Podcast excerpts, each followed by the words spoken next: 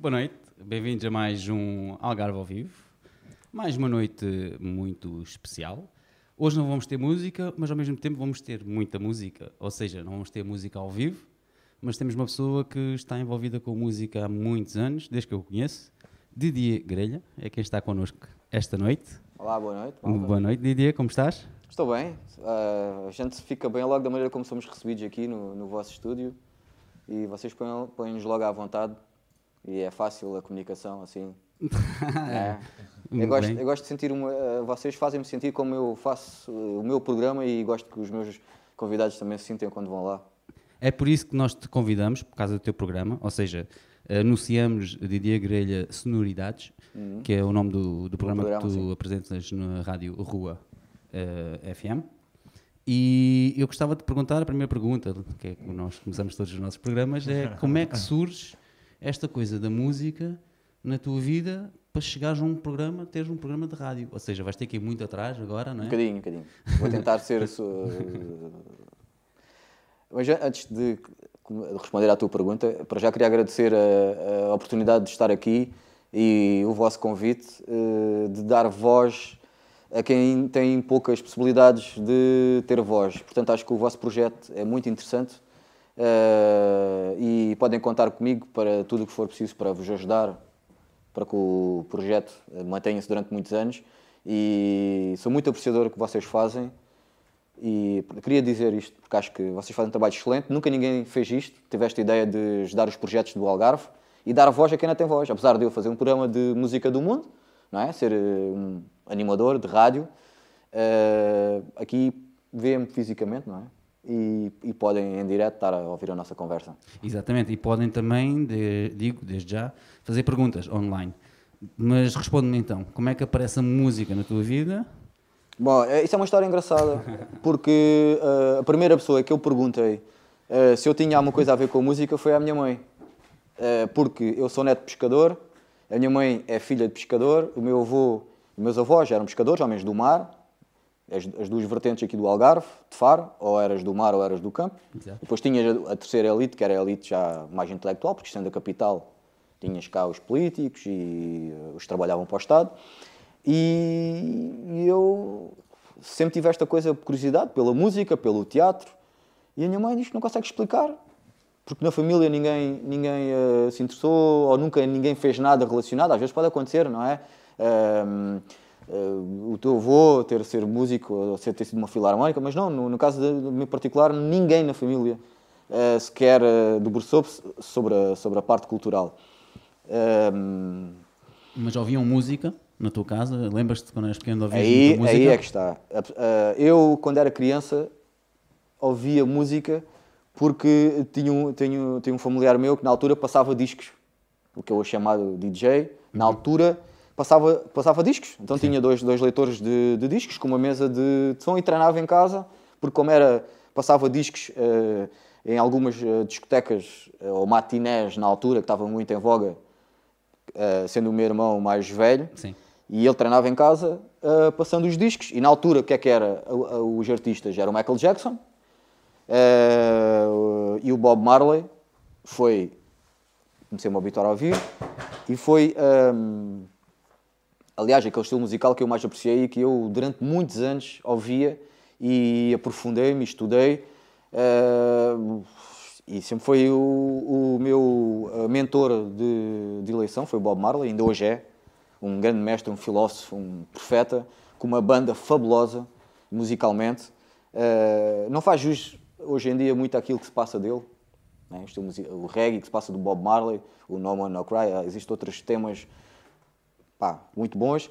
E então o facto de, de, eu estar em casa e ouvir aqueles, aqueles vinis a passarem, e depois já eram os, os top 40, eh, tinham depois eh, aquelas músicas, depois era a Paula Abdul, eh, o Zaha, é aqueles que nós agora celebramos muito, os anos 80, 90, né? é aquela sonoridade. E o reggae disse-me alguma coisa e foi, comecei a dar os primeiros passos. Mas... Consegues uh, ter mais ou menos a noção de que idade é que tinhas, mais ou menos?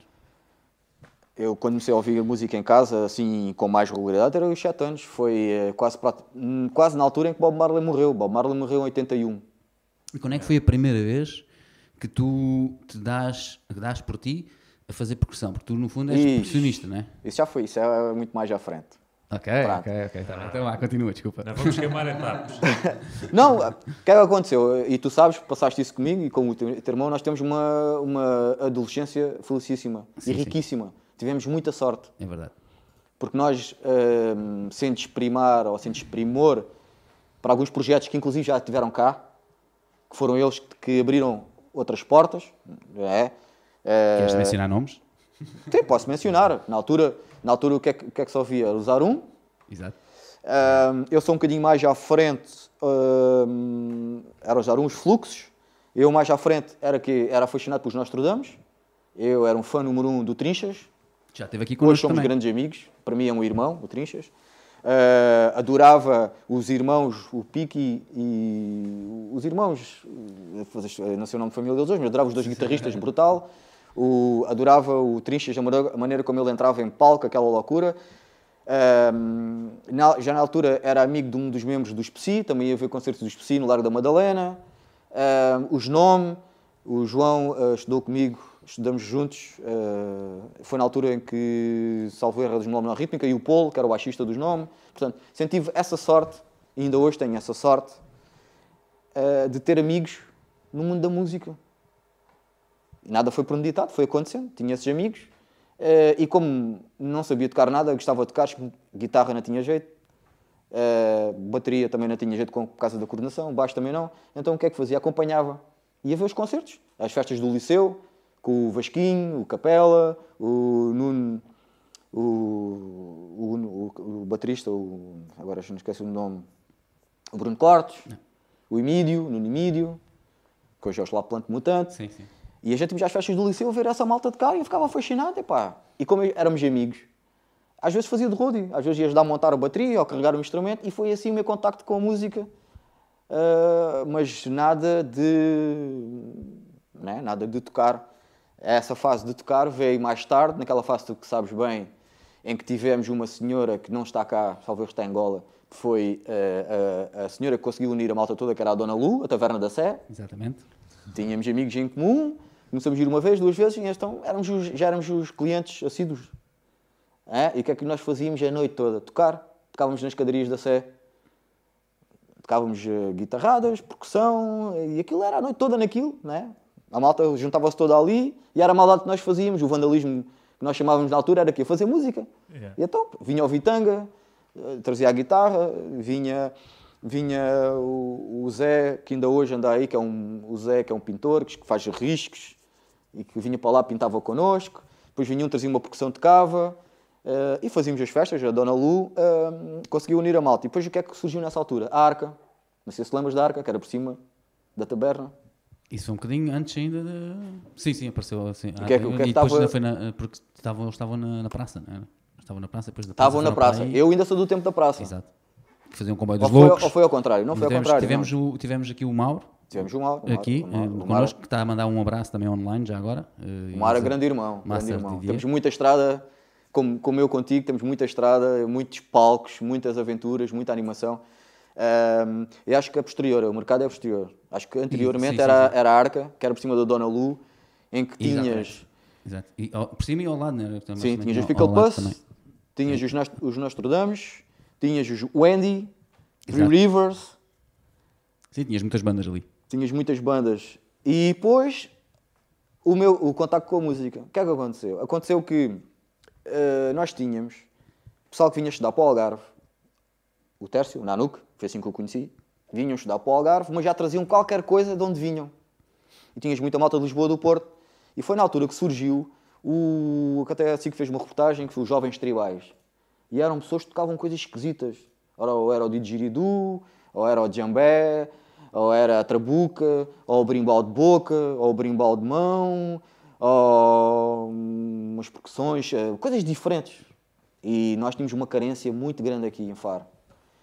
Uh, a nível de coisas diferentes. Já se fazia teatro, havia bandas de rock. Um, ehm, na altura também surgiu o grunge, surgiram alguns projetos de, dentro do grunge. Uh, que o Ricardo já aqui também fazia parte. Ehm, e o Camané era o baterista. Sim, o Ricardo falou-nos bastante, Ricardo Viegas, falou-nos bastante de, desses, desses tempos. Desses tempos. Recordou-se aqui com muita, eu me lembro, paixão. Eu lembro de uma. Eu não sei se é posterior ou anterior, aquele famoso vídeo do YouTube a tocar no terraço. Sim, sim. Eles foram os primeiros a fazer isso em Faro. Eles tocaram no terraço para uma tostas na altura. Eles, eles montaram o, o, o, som todo para a rua e estavam na marqui, na, na, no terraço a tocar e as pessoas passavam na rua lá embaixo, a banda do Ricardo e o Camané na bateria. Eles estavam a tocar, aquilo era o grande autêntico, não é? Um, acho que era os Three Rivers o nome da banda deles. Não, uh, eu, e as pessoas passavam em baixo e uh, olhavam para cima e viam a banda a tocar. Portanto, eu comecei a me envolver com a arca e nessa altura... Mas de dia, tu já tinhas essa parte da música e não sei o quê, mas, mas eh, na tua base a tu, e a tua Só formação tinha... vê mais na parte artística de teatro e. Sim, eu já fiz, fiz, teatro na primária. Pois, é isso que eu queria dizer. Tipo, não fui tiveste formação teatro... com música, mas tiveste não, não, não. teatro, não é? Sim, fiz, fiz teatro na primária porque pá, sempre, sempre tive uma vontade de, de, de, comunicar e de estar eh, e ter, e ter algumas graças. Então disponibilizava-me e fazia essas pequenas peças na escola da primária. E uh, fui para, quando fui para a Arca, já fazia parte do grupo Teatro dos Tretas, que era uh, do Liceu. Um grupo que também tornou-se bastante famoso. O Pedro Monteiro é o mentor do projeto, uhum. uh, professor da escola na altura. Depois ele saiu, foi outra, outra pessoa e conseguiu-se conseguiu trazer um nome, continuar o nome Tretas, né? o grupo Teatro, para, para fora da escola, para continuar. Nessa altura, uh, como nós já falamos anteriormente, ali em off, uh, estávamos a levar com uma enxurrada cultural. Porquê? Porque tínhamos aquela malta que vinha da universidade, estava a estudar cá em Faro, yeah. que trouxe o didgeridoo, trouxe sim. o trabuca, trouxe o jambé, trouxe o dançar africano, trouxe os dunduns, trouxe a animação de rua, trouxe as bolinhas, lembras-te das bolinhas, as fitas. Pá, aquilo para nós era tudo novidade, a gente não conhecia, tínhamos aquela carência. Uh, e e houve ali um grupo de pessoas aqui de Faro que se interessou por aquilo e em conjunto com essa malta que vinha de Lisboa e do Porto, uh, que ensinavam-nos a nós como é que se fazia e olha, bora fazer um grupo. E então foi o primeiro contacto uh, que nós tivemos uh, com instrumentos, foi quando fizemos os Bumboclate, que era um grupo de animação de rua da, da Arca. Okay. Então o que é que era o Bumboclate? Era um grupo de jovens com fitinhas, bolinhas, com os batuques não é? E íamos para os sítios animar, fazíamos umas batucadas, ali o pão com peixe, pão com peixe, pão com peixe, pão com peixe, fazíamos bolinhas, umas fitinhas. Depois. Cuspiam fogo e tal. Era isso. Depois cuspimos fogo, mal, mal, mal, às vezes até gasolina, não sei se me devia contar, mas às vezes até gasolina. dar azia, não? Água, fogo era cara, já também não tínhamos muito dinheiro e fazíamos essa animação. gasolina. Mas. Opa, e tínhamos a arca, deram-nos um espaço para fazermos os ensaios. Yeah. Com a introdução dessa, dessa, desse pessoal que tinha um know-how, que trouxeram de Lisboa, e da dança africana, e da percussão, depois veio o Nuno, que era uma pessoa que tocava bastante bem em djambé, uh, e que trouxe os dunduns, porque dizia, explicava, ah, o djambé não é, um, o djambé não é aquilo que vocês pensam. O djambé não é um instrumento da praia. Vocês levam para a praia para impressionar as miúdas é. e aquilo é uma coisa que vem de uma cultura milenar aquilo tem uma, tem uma cultura, tem uma tradição e se queres aprender como deve ser, vamos fazer isto como deve ser, então vamos formar um grupo como deve ser.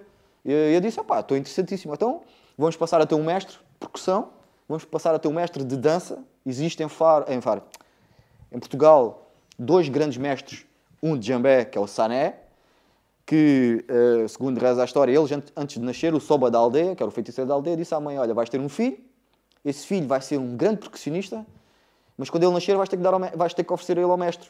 Portanto, ele vai, vai nascer, né? vai crescer, e depois, quando chegar àquela idade, ele vai para, para as mãos do mestre e o mestre ensina. E esqueces. Pronto, e foi o que aconteceu. Como o, o Camará, o Carlos Camará, que era dançarino. E começamos a ter aulas com o Sané, que explicava o conceito do djambé, da percussão, e o Carlos Camará, que explicava a cena da dança. E uh, uh, foi aí que eu comecei a fugir também um bocado do reggae, porque era só o estilo musical que ouvia, e comecei a ouvir outras coisas, porque tínhamos que ouvir para interiorizar aqueles ritmos, porque cada ritmo significa uma coisa. Uh, portanto, naquela altura, eles comunicavam de aldeia para aldeia através da percussão. Olha, vamos casar, então vamos contratar os percussionistas, os percussionistas vão tocar um ritmo, a próxima aldeia vai ouvir aquele ritmo e sabe que vai haver um casamento. Aquele casamento, exato. Quem dizia um casamento dizia um funeral, dizia outras coisas, através dos ritmos que hoje são traduzidos uh, e são tocados de uma forma mais tradicional. Uh, tens aí um grande mestre no Algarve, que está a fazer um trabalho excelente em Lolé, que é o, o Sérgio, Sérgio Almeida, uh, percussionista de Jambéfula, com muitos mestres africanos, ele toca muito e é um excelente professor. Digo já para teres que o convidar para vir cá, porque vais gostar, porque ele é uma pessoa que tem um intelecto muito interessante. Sim, temos, já estávamos a falar em off, tens vários nomes aí para nos, para nos dar. Uh, e em paralelo com os tretas, já tocava, fazíamos animação, tínhamos amigos em comuns que faziam parte do grupo de teatro e faziam parte do, da animação, a Melanie fazia parte dos tretas, a Laura também fazia parte dos tretas, também fazia parte do grupo que depois veio-se a chamar uh, Machimbombo, porque nós cada vez que íamos fazer uma atuação levávamos tudo dentro do carro, era os jambés, os fatos, a roupa, os dunduns, aquilo, o carro era tipo um machimbombo como em África, que é uma carrinha com tudo em cima, com as galinhas e aquilo tudo, a gente chamava machimbombo ao projeto. E uh, há um ano em que um, os tretas também fazíamos muitos trabalhos com o IPJ. O IPJ, na altura, bombava muito, não te lembras? O famoso Mais Jovem, sim, sim, sim, com concurso de bandas, muito teatro. Muito, epá, nós eh, íamos consumir muita coisa uh, com o Gustavo Moreno, que hoje é novamente uh, o, e faz um trabalho excelente. Esse senhor é, sempre foi um ícone cultural aqui no em Faro, que sempre ajudou muitos projetos. Um, e fomos para uma pousada da juventude, já não me lembro se fomos fazer alguma peça ou não, em Sines. Fomos para Sines fazer. Uh, lá passear assim, e ver aquilo. E à noite decidimos: olha, vamos, vamos dar um passeio, vamos ali à, à parte antiga onde está o castelo de Sines, vamos visitar, vamos jantar e tal. E lá, vou, lá fomos nós e, e coisa. E eu, como sou um bocado observador, reparo numa torre está lá, do castelo, um cartaz a dizer FMN, Festival Músicas do Mundo. E eu, é pá, foram três dias, ainda apanhamos o último dia. Fui lá me informar, ah não, isto é entrada livre. E eu, olha, entrada livre. Está bem. Então fomos jantar e combinamos, olha, às nove e meia, vamos, uh, vamos lá ver o que é que se passava. E fomos. Epá, eu cheguei lá e vi um palco, nunca tinha visto um palco daquele tamanho, vi luzes, robótica, coisas. para mim aquilo foi, era um mundo novo, né? um admirável mundo novo. 1900 e... Não, 2000, era, foi 2002 ou 2003. Ok. 2002, 2003. Não sabia se, o, se calhar o, em 99 o festival já existia, ou existiu em 2000, mas aquilo foi 2003. Foi um ano, um ano antes de surgir o Sonoridades, de surgir Exatamente. É isso que eu ia dizer agora, ia introduzir isso. Chegamos à parte em que, aquele princípio, a minha pergunta. Sim. Ainda há bocado. É porque era um bocado chato estar a explicar isto tudo, mas Exato, olha, exato. Não, mas foi bom, foi perfeito. É isso que eu só quero pôr um ponto aqui e dizer, chegamos à parte que é, é assim que surge sonoridades. Porque na altura... Continua como tu sabes, e como o teu irmão sabe, e muito, muita malta que esteve aqui, o Mauro, o Tércio, uh, o Trinchas, uh, muitos convidados que tu tens aqui de Faro, estávamos a levar aquela enxurrada cultural que Faro pulsava teatro, pulsava música, dentro da música todo um monte de estilos diferentes, teatro, grupos de teatro diferentes, os Sincera, os Tretas, a fazer muita coisa, a produzir muita coisa, e nós estávamos a crescer nessa adolescência com esse contacto e depois até essa, a cena dos novos tribais, a ter contacto com o tambor d'água, o djambé, a trabuca, o didgeridoo. O didgeridoo um instrumento que nós ficávamos loucos, o que, é que era aquilo, o que é que não era aquilo, não sei o quê. Ia-te perguntar quando é que apareceu o didgeridoo na tua vida, e, mas queria que contasses primeiro essa um história. mais à frente. Exato, queria que contasses essa história. Fomos jantar, fomos, entramos no castelo, entramos no castelo, aquilo é um castelo, entras na entrada, uh, ao fundo do castelo tem um palco, tinha um palco enorme, neste lado tinha uma bancada, eles ainda usavam uma bancada, deve, devia ser para as pessoas locais sentarem-se, porque aquilo era entrada livre, não se pagava nada. Yeah. E uh, quando for para começar, ouve-se assim qualquer coisa como diz assim: Boa noite, o espetáculo vai começar. E iremos falar deste próximo projeto que encerra este terceiro dia de edição do Festival de Músicas do Mundo de Sines. Este projeto que une três países: China, Mongólia e Rússia. Um projeto de rock progressivo, mentor da Mongólia, Robert Couvezin, em que a inspiração dele é Jimi Hendrix. E eu comecei a pensar, Mongólia, Jimi Hendrix, rock. É pá, o que, é que, que, é que isto tem a ver umas coisas com as outras, não é? E então entra a senhora chinesa, tocava um instrumento que eu nunca tinha visto eh, cheio de cordas, assim, ela tipo, fazia uma harpa, uma harpa de mão. Os dois mongóis vestidos a rigor, só aí já, tinha, já, já, já mantinha respeito, não é? Com as crinas de cavalo, os coletes de lama, Sentaram-se, lá viu aquele violino que eu nunca tinha visto esquisito, quadrado. Uh, e entra o baixista, um baixo de seis cordas, primeira vez na minha vida que vi um baixo de seis cordas, um baixo enorme, ele assim com aquelas coisas. E o baterista, tinha uma bateria cheia de pads eletrónicos, depois ainda tinha uns gongos enormes e depois tinha uma bateria toda artilhada, era uma coisa... Eu, cada vez a ficar mais atónico, cada vez a ficar mais ali no meio daquilo, cada vez abstrair mais do que se passava à volta e olhar. Mas o melhor ainda foi quando eles começaram, foi throat singing. Quando eles começam só que com é que é as isso, vozes. Throat singing? Tem que explicar. Throat singing é uma técnica vocal que os mongóis uh, fazem, conseguem dar duas notas, ou seja, conseguem fazer duas notas em simultâneo ao mesmo tempo. Exemplifica. É, não consigo exemplificar, né? mas uh, aquilo, aquilo eles conseguem criar uma técnica que cria um, um ritmo, vá, vamos chamar ritmo, ou cria, ou cria, um tom que é contínuo, okay. e depois já há outro, mas que é feito ao mesmo tempo para a mesma pessoa, que varia, que varia depois uh, é como se fosse uma melodia, uma melodia por baixo e um ritmo por cima, né? Yeah. Uhum. Throat singing. E eu aí fiquei completamente apaixonado, fiquei estupefacto, nunca tinha visto uma coisa assim na minha vida, instrumentos uh, diferentes, depois aquele rock progressivo mesmo, uma coisa pesada, mas é mongol, não é? E eu fiquei fascinado com aquilo, disse, pá, epá, isto, nunca tinha visto isto na minha vida, mas que é isto? Mas... E deu-se um clique a mim, e não sei explicar, deu-se um clique, como aconteceu com o reggae igual, quando eu vi o Bob Marley pela primeira vez, uh, fã de Bob Marley, estudioso, muito, muito, muito, e, e depois comecei, pá, eu, isto é o quê? Acabou, acabou o concerto, eu completamente ainda embananado, fui, fui apanhar uma, um, uma folha e tal, estive lá a ver o programa daquilo, a tentar ver o nome do projeto, a tentar comprar algum CD, ver se havia alguma coisa. Uh, na altura não havia nada, havia só entravas no castelo, tinhas concertos, entrada livre, quando acabava ias-te embora. Simples. E a paisagem brutal, lá embaixo uma marginal enorme. E disse, quando chegar a faro tem que estudar isto, tem que ver o que é que é. Eu quero saber mais. E eu nem computador tinha. E a net estava a começar. Yeah. Portanto, estás a ver. Como é que conseguiste descobrir os gajos? Yeah. Como, é que eu consegui, como é que eu descobri? Como eu, eu, eu tinha esses amigos do, da, dos, dos Machimbombo, que eram de Lisboa e do Porto. Nós éramos provincianos, é verdade. Falei, epá, fui, fui assim, ver Festival Músicas do Mundo. E eles, sim, sim. E expliquei, epá, eu ouço algumas coisas diferentes. Uh, tenho amigos em comum que neste momento estão a fazer projetos em Portugal. Das Carrier, o Nuno Casais. Uh, outros projetos que estão aí a surgir. Epá, eu, quando for a Lisboa, trago-te uns CDs. Das mulheres, uh, nas famosas FNAC, né? Vamos que as FNACs na altura, aquilo era, não havia FNAC em Faro, aquilo país já FNAC tinhas que ir a Lisboa. E, yeah. né? antes disso era a França. É, a França, França. Paris de França. uh, e pronto, a conjunção foi eles terem algumas músicas que, que me foram passando, mas também era bem world music, era world music de maneira, era a fusão, a tal cena tribal, com folk music. Um, e houve uma hipótese de ir a Lisboa. Uh, e eu fui a, e eu fui a Lisboa para ver uma coisa que também foi, essa coisa também foi. Estas coisas acontecem. Eu concorri por, um, por uma. Para ganhar uns bilhetes para ir ver a Daniela Mercury, que era fascinado pelos percussionistas. Lá estás tu com a percussão, né? E depois comecei a aprender a percussão africana. E tinha uma música que era Poeira. Levantou poeira.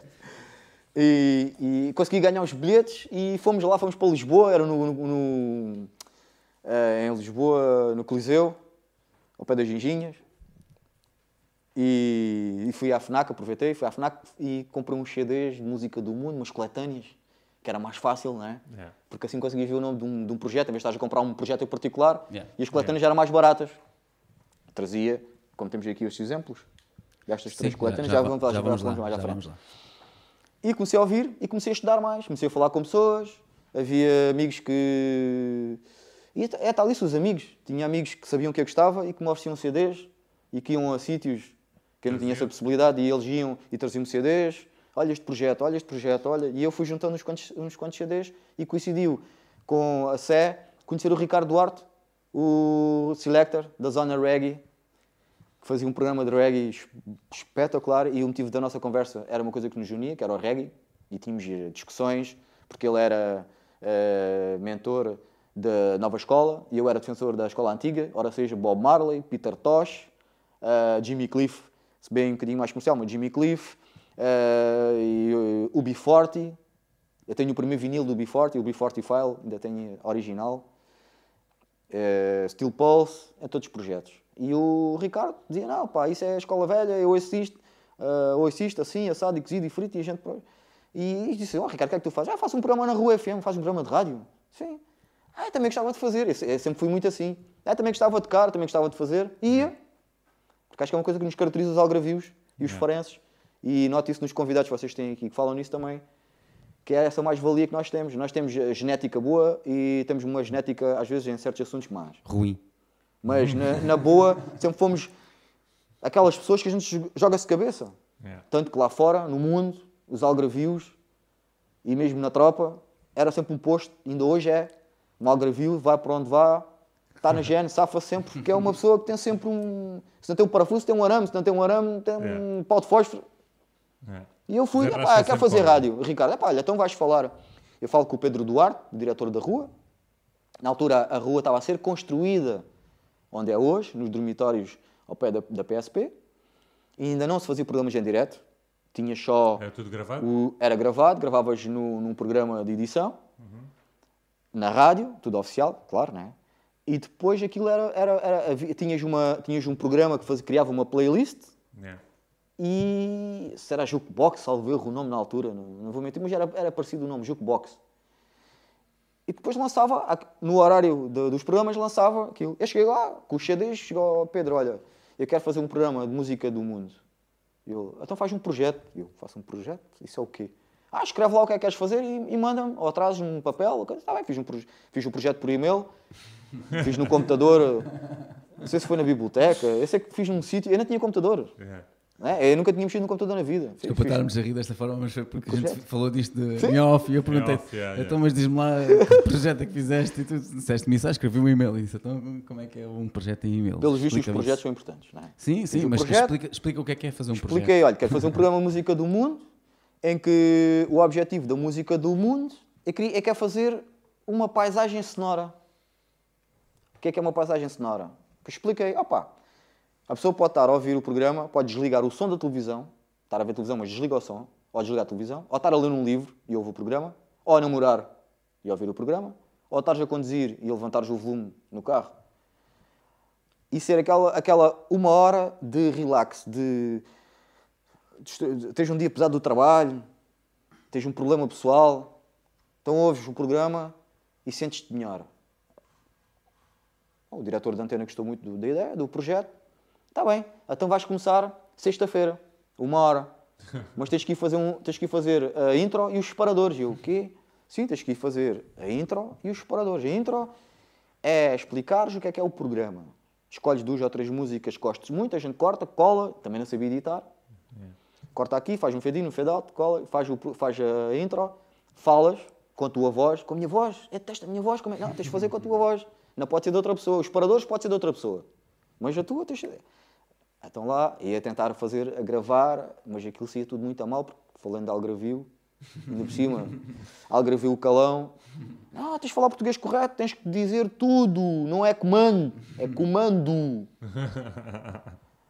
E pá, Uma velocidade normal, não é? Dizer, comando. Comando. Não é comando. Pá, ao take 20, ao take 20 aquilo lá ficou, lá fizemos a intro. Por acaso é pena que eu não, eu não sei se ainda tenho a intro. E há 16 anos que é a mesma. Não, não, não. então lá fui eu com os CDs e fiz o primeiro programa que tens aí, a, play, a, a playlist, que está escrita à mão, uma fotografia, tens para aí. Que, que, Tem, sim, senhora. Um caderninho. Que, hum... uh, e que eu tentei ser o mais eclético possível para o primeiro programa. Tentei. Lembras-te do nome do, do, da track? Não, tens é a fotografia. Ah, a fotografia tem, sim. Tens a fotografia. É logo a primeira, não? Não, isto é... Isto é, é que eu vou passando tentei aqui, ser vês, o mais eclético é, possível. Eu... Isso é a malta aí, eh, essas fotos. Não sei se o público está a ver. Em agora não, mas posso isso. mostrar. Sim, se quiseres mostrar. Mete lá isso em ecrã grande. Em ecrã grande não posso passar então, pronto. assim. Não? Não. Não, faz mal. Então ele vai procurando e já digo. Já digo. Quero só mostrar aqui. Esse é o primeiro logotipo.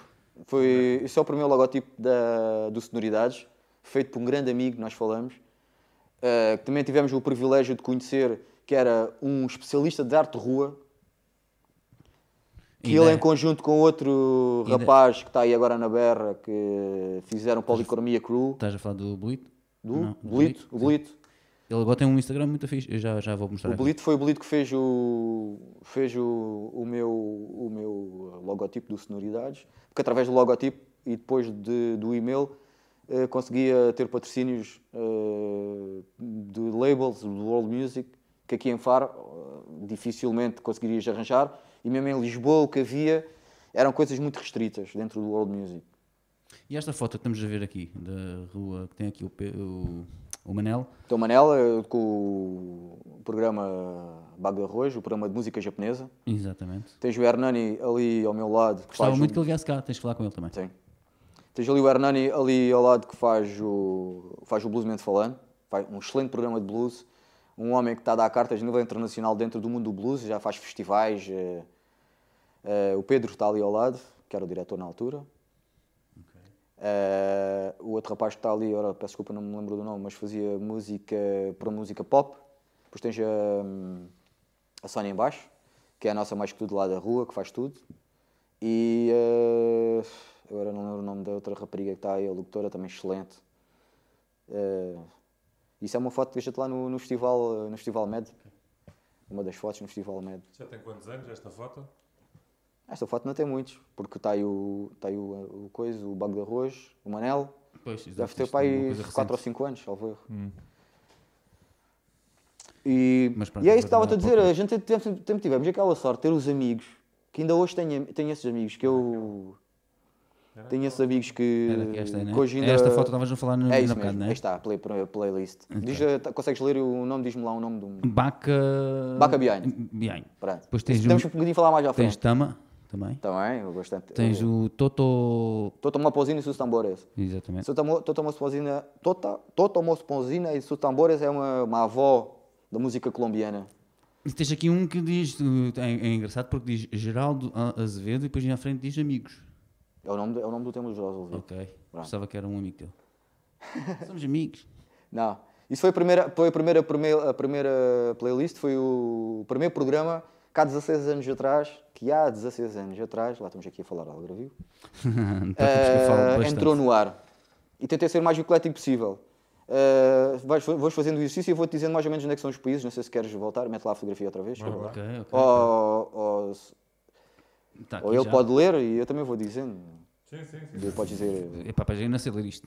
Não sabes? Não, eu digo tu primeiro. Vai. Geraldo Oliveira é do Brasil. E há de estar o Chico César também que é do Brasil. Vamos ver se o Luís consegue ler. Tens o Chico César do Brasil. Lê o microfone, Luís. Desculpa. Tens o Chico César, tens o Geraldo Azeredo. Azevedo. Esse também consigo dizer. O sampling lindo ah, negra. vocal sampling. Sim. Eles já tiveram em Faro. Uh, tiveram num festival que nós tínhamos cá, que era o 7 Sóis 7 Luas, Festival de Música do Mundo. E tem o Geoffrey Orema. Geoffrey Orema. Geoffrey. Geoffrey Orema é um senhor que vem do continente africano. Mas devia ser Fry, que isto é FR. Geoffrey Orema. Geoffrey. Uh, Geoffrey. Sim. Tito Paris. Tito Paris, Tito um Paris, grande nome yeah. da música africana. E tens o Manocas Costa. E, Manecas Costa. E quem é este promo? É? Este, a promo, a promo é a intro. que é, é, a promo é aquele que te falava, que tínhamos de ser a promo. okay. Portanto, uh, cheguei lá com os CDs, o, saiu a primeira, primeira, o primeiro programa. E tu levavas isto tudo em CDs? tudo em CDs, passavas para o computador, tipo, ripavas para o computador, o não é? Yeah, yeah, yeah, Acho que era isso. É isso yeah, ripavas para... Isto demorava uma, muito tempo, não é? Uh, eu ia, eu depois comecei a fazer parte da ambula da rua, porque passava lá o tempo todo a ripar a música, a gente estava a fazer os programas. Uh, e teve algum sucesso. E o Pedro Duarte apreciou, uh, gostou muito do trabalho, gostava muito de mim, da forma como eu trabalhava. E por ser uma coisa diferente, e realmente era uma coisa diferente. Ao nível de outros programas que na altura, na altura existiam e que já estavam a ser cotados, uh, e a rua estava a ser posta nas bocas do mundo, porque era uma, rua, uma, uma rádio diferente. E ganhou alguns carro. prémios, né? Ganhou, sim, sim. Chegou, chegou a ganhar e, vários e prémios. O programa manteve sempre o mesmo horário, o mesmo Não, dia, não. Ou foi não, não. Eu na altura uh, ainda não trabalhava. Uh, nessa altura estava a estudar teatro que é a minha, a minha formação de iluminação, uh, e uh, só quando ingressei no mundo do trabalho é que tive que mudar. Yeah. E, pronto, o programa começou à sexta-feira, uma hora. Depois passou à sexta-feira, duas horas. E por motivos profissionais, eu estava, na altura, estava no Teatro Letes, Yeah. e normalmente o Teatro Letes trabalhava sexta, sábados e domingos, ou terças, sexta, sábados e domingos. Eh, e à sexta-feira, eu como sempre tive aquela coisa de fazer em direto, cheguei ao pé do Pedro, ao Pedro, olha, tem que mudar, tem que mudar o- a data do programa, o dia do programa. E ele, ah pá, sim, também temos de fazer uma estruturação na grelha, porque há programas novos a entrar, há programas a sair, e então vamos pôr à quarta-feira. E eu, pá, é quarta-feira, pá, é um dia assim, é um dia chato, né? Yeah. Quarta-feira, pá, mas lá, e continuei a fazer o programa. É melhor que o domingo. O domingo também é bom. Domingo Não, também eu é bom, gosto do faz domingo, eu gosto ao do domingo. Eu gosto do domingo. Não, mas tem que nos dar uma hora mais cedo, meu. Sim, 9 evidente. horas era melhor. Que a rua, a rua, a rua eh, deu muito, devo muito à rua, devo muito ao Pedro Duarte, devo muito ao Ricardo, Aqui, olha aqui, rua. aqui. Olha aqui, tá devo ali, muito a ao, ao Ricardo Duarte, ao Selector, Irie, da Zona Reggae. O Ricardo não, já Que não me está deu sempre Algarve, muita né? força. Infelizmente já não o vejo por aqui em Faro há muito tempo. É verdade. Eh, um grande abraço para o Faz Hernani, falta. também do Bluesmente Falando. Um, também um grande irmão da música do mundo, muito sabedor. Eh, Esse ainda está lá, não está? Tá, tá, tá. Ainda faz o programa de blues. O programa depois come- teve, começou, teve o seu crescimento, nasceu, foi teve o Mas vamos, crescimento. vamos, vamos, espera aí, que falaste e não falaste, ou seja, eh, já falaste do porquê, como... A ideia agora surgiu porque fal- eu fui ao Festival de Músicas do Mundo, Exatamente. fiquei fascinado por aquela música. Com quem é que falaste para chegar lá, Com o que é que fizeste, fizeste o, o tal projeto por e-mail, que é uma coisa, uma coisa Ah, a gente fixe. poderemos, poderemos mostrar e falar um pouco destes CDs que estão aqui, porque foram as, as três labels Era isso que eu que queria são dizer a agora. base. Como é, que- como é que começa? Dura. Ou seja, quando tu fazes aquele programa, o teu primeiro programa, que Sim. é aquele que, que a gente vê ali a tua playlist, eh, tu crias, o, o- por assim dizer, o conceito que te levou 16 anos agora, Sim. fizeste 16 anos, não é? Eh, foi praticamente sempre o mesmo. Foi, Não, é- é que está. É- Ok. Houve um crescimento e houve uma mudança radical. Quando tu começaste, era, quais foram os livros que levaste para lá e o Pronto. que é que, pronto, o que é que apresentaste? Quando eu comecei era muito ingênuo, eh, muito- tinha pouca informação, Eu era muito, muito, muito pouca, muita pouca formação, muito pouca informação, muito ingênuo. Então eu baseava-me no que hoje é chamado, mas palavras estrangeiras, não gosto de palavras estrangeiras, mas no mainstream. Ou seja, tens eh, a World Music Europe Top Charts, que sai todos os meses, que são os charts dos músicos, das músicas do mundo, isto dos projetos do mundo, está em primeiro, está em segundo, em terceiro, que era mais ou menos aquilo que me guiava. E como ia, como ia comprava CDs na FNAC, o, entre aspas, a FNAC o que tinha era uh, labels que tinha coletâneas. Neste caso particular estão aqui as três principais, uh, que é, para mim, a maior e a mais interessante uh, é a Putumayo. A Putumayo surgiu porque um senhor que tinha uma loja de artesanato foi à América Latina comprar artesanato para pôr no contentor e mandar o contentor para, para a Inglaterra. Tira lá essa garrafinha de água daí, que o Luís está agora ali a mostrar-te os livros. E vai falando, vai falando. Portanto, Estamos a ver. a? Putumaio, Não tires daí, que senão depois o Luís Ah, ok. vai, ter que A andar atrás de ti. que, é, que estes dois estão aqui, eh, surgiu eh, como praticamente o Sonoridades, Yeah. um senhor que foi à América Latina, eh, estava a comprar artesanato para encher o contentor, para depois mandar para a Inglaterra, para depois vender nas lojas dele, Ok. e descobriu um projeto que tocava na rua de música diferente, neste caso particular música do mundo, não diria música étnica, mas música do mundo, porque a música étnica é uma coisa mais, eh, mais rigorosa. Eh, Apaixonou-se por aquele estilo musical e deu um nome à- ao, ao que é hoje famosíssimo pelo mundo fora, por duas razões, que é pelas coletâneas musicais que faz, e pelos artistas que dá a conhecer, e pelas as capas dos CDs são pintadas à mão. Ora, ou seja, todas estas capas, estas capas da Putumayo são pintadas à mão e depois são reproduzidas em série por o mesmo artista. Tudo, tudo, todas estas duas capas, tudo o que é trabalhos da Putumayo é tudo pintado à mão. E ele deu o nome do rio da América Latina, que é o rio Putumayo, e a Putumayo Label. Ok. Portanto, é Putumayo presente, neste caso particular é a Jamaica, e aqui Dublin to Dakar. Aqui já mostra a capacidade da música, que é que a música tem, é fazer a ponte entre qualquer cultura, qualquer língua, qualquer instrumento. Podes não saber a língua da pessoa que está a tocar contigo, podes estar a tocar com um africano, não saberes falar ao lof, ele não sabe falar ao gravio, mas tem uma coisa em comum, é o quê? A música. Ok. Depois eh, veio a Roof Guide 2. Portanto, os Roof Guides eram, são os books quando tu vais visitar um país, compras um roof guide. E já tinhas isso tudo antes de começares o programa? Quando é, foste a sonoridades, menos o livro. já... Sim, já tinha os CDs, mas eu não tinha o livro. Okay. O livro não. Este livro, por acaso, vou depois logo contar a história mais à frente. Tá bem, tá bem. Foi oferecido por um irmão. Mas sim, continua, porque, porque procurava as coletâneas. Eu nem ia comprar. Uh, se ia mais caro comprar um artista, só quando eu gostava muito, apreciava muito aquele artista, que eu comprava o CD dele. Mas está mais barato comprar uma coletânea que tem uh, eh, 10 artistas, ou 12, ou 20 artistas, de países diferentes e de músicas diferentes, do que estás a comprar um. E assim, aqui consegues passar música diferente, daqui e dali.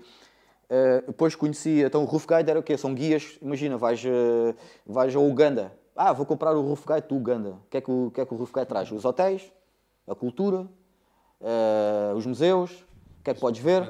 E eles, o que é que eles começaram a fazer para acompanhar os livros? CDs. Okay.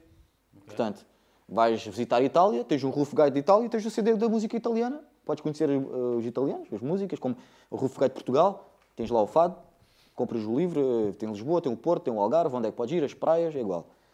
E mais tarde, descobri um artista que eu sou muito apreciador, que é o Peter Gabriel, que ele faz a tal fusão uh, de músicos de África com grandes músicos e ele próprio criou, criou uma label que é o Real. Grande, o grande nome, Peter Gabriel. Peter Gabriel. Sim. Criou uma label dele que é Real World Records. Okay. E ele uh, grava artistas pouco conhecidos que ele, que ele conhece nas viagens dele e lança-os com os CDs. E é uma forma que, ele, que o Peter Gabriel usa, usar o, usa o nome dele e a label dele para divulgar artistas menos conhecidos. Menos conhecidos, que se faz pela, pelo mundo inteiro. Eu comecei a fazer o programa e, como ainda era muito verde, fazia tempo do mainstream. Mas comecei-me a perceber que se calhar não era aquilo que eu queria fazer. Hum. Porque havia projetos, como também depois acontecia hum, aos festivais que eu comecei a ir, que havia projetos que não me diziam grande coisa. Apesar de serem uh, com a etiqueta do World Music, era tudo menos world music. E eu uh, disse, pá, eu tenho que encontrar-me aqui no meio deste mainstream, no meio destas labels, desta guerra da música do, do mundo. Uh, tenho que encontrar qualquer coisa que seja diferente, me diga algo. E comecei a ir aos festivais. Pois porque é assim, também. Através tanto, da rua. Exatamente, é isso que ia dizer. Tanto, fazendo parte do, de uma rádio, tens esse acesso, né? tens essa facilidade acesso. de poderes ir aos festivais não de graça, pelos... por assim dizer. Sim. É mesmo de graça, né? tens de deslocar, pronto, tens o custo de deslocação. Mas naquela altura não. Naquela altura era tudo muito mais fácil, muito mais simples. Tínhamos mais dificuldades, tínhamos menos dinheiro, mas já era mais fácil ir já, ir às coisas. Portanto, músicas do mundo era de graça. Só tinhas que ir. Juntavas três ou quatro amigos no carro, o campismo também era de graça, e, e, uns dormiam no carro, outros fora sabes que tínhamos esse espírito quando éramos mais novos, não é? Uh, hoje, se fores a um festival, já queres ir a um hostel, ou se calhar queres ir a um quarto de hotel, já não dormes na rua, já não comes mal, já não dormes, né? Uh, já quero, ah, assim, eu vou ao festival, mas até quero ter o meu quartinho. Já não vais? Né? Eu ainda consigo ir, eu ainda consigo ir a alguns. E então, uh, portanto, começou a, começou a surgir uh, um circuito de festivais, para tu veres. Na altura falaram-me no Andanças, e porquê o Andanças? Porque as dançarinas dos mais chimbombo, o Carlos Camará, que era o mestre delas, e o meu mestre de percussão, que é o Sané, lecionava workshops Sim. no Andanças, que é o festival de dança e músicas do mundo. Exato. Mas do, do mundo inteiro. Ora, seja, tu tinhas nove dias de festival de danças, mas danças do mundo inteiro. Desde sapateado, uh, danças africanas tribais, danças africanas uh, kizomba, funaná, uh, danças tradicionais da Europa, rancho, uh, tudo o que a gente possa pensar. E, e acompanhar isso, a música. Né? E tu chegavas um Andanças e aquilo era um mundo maravilhoso novo. Tu entravas no Andanças, vias um a tocar de diridu. Ficavas parado a olhar para ele. Depois outro a tocar tábuas. Mas tábuas, eu nunca tinha visto umas tábuas na vida.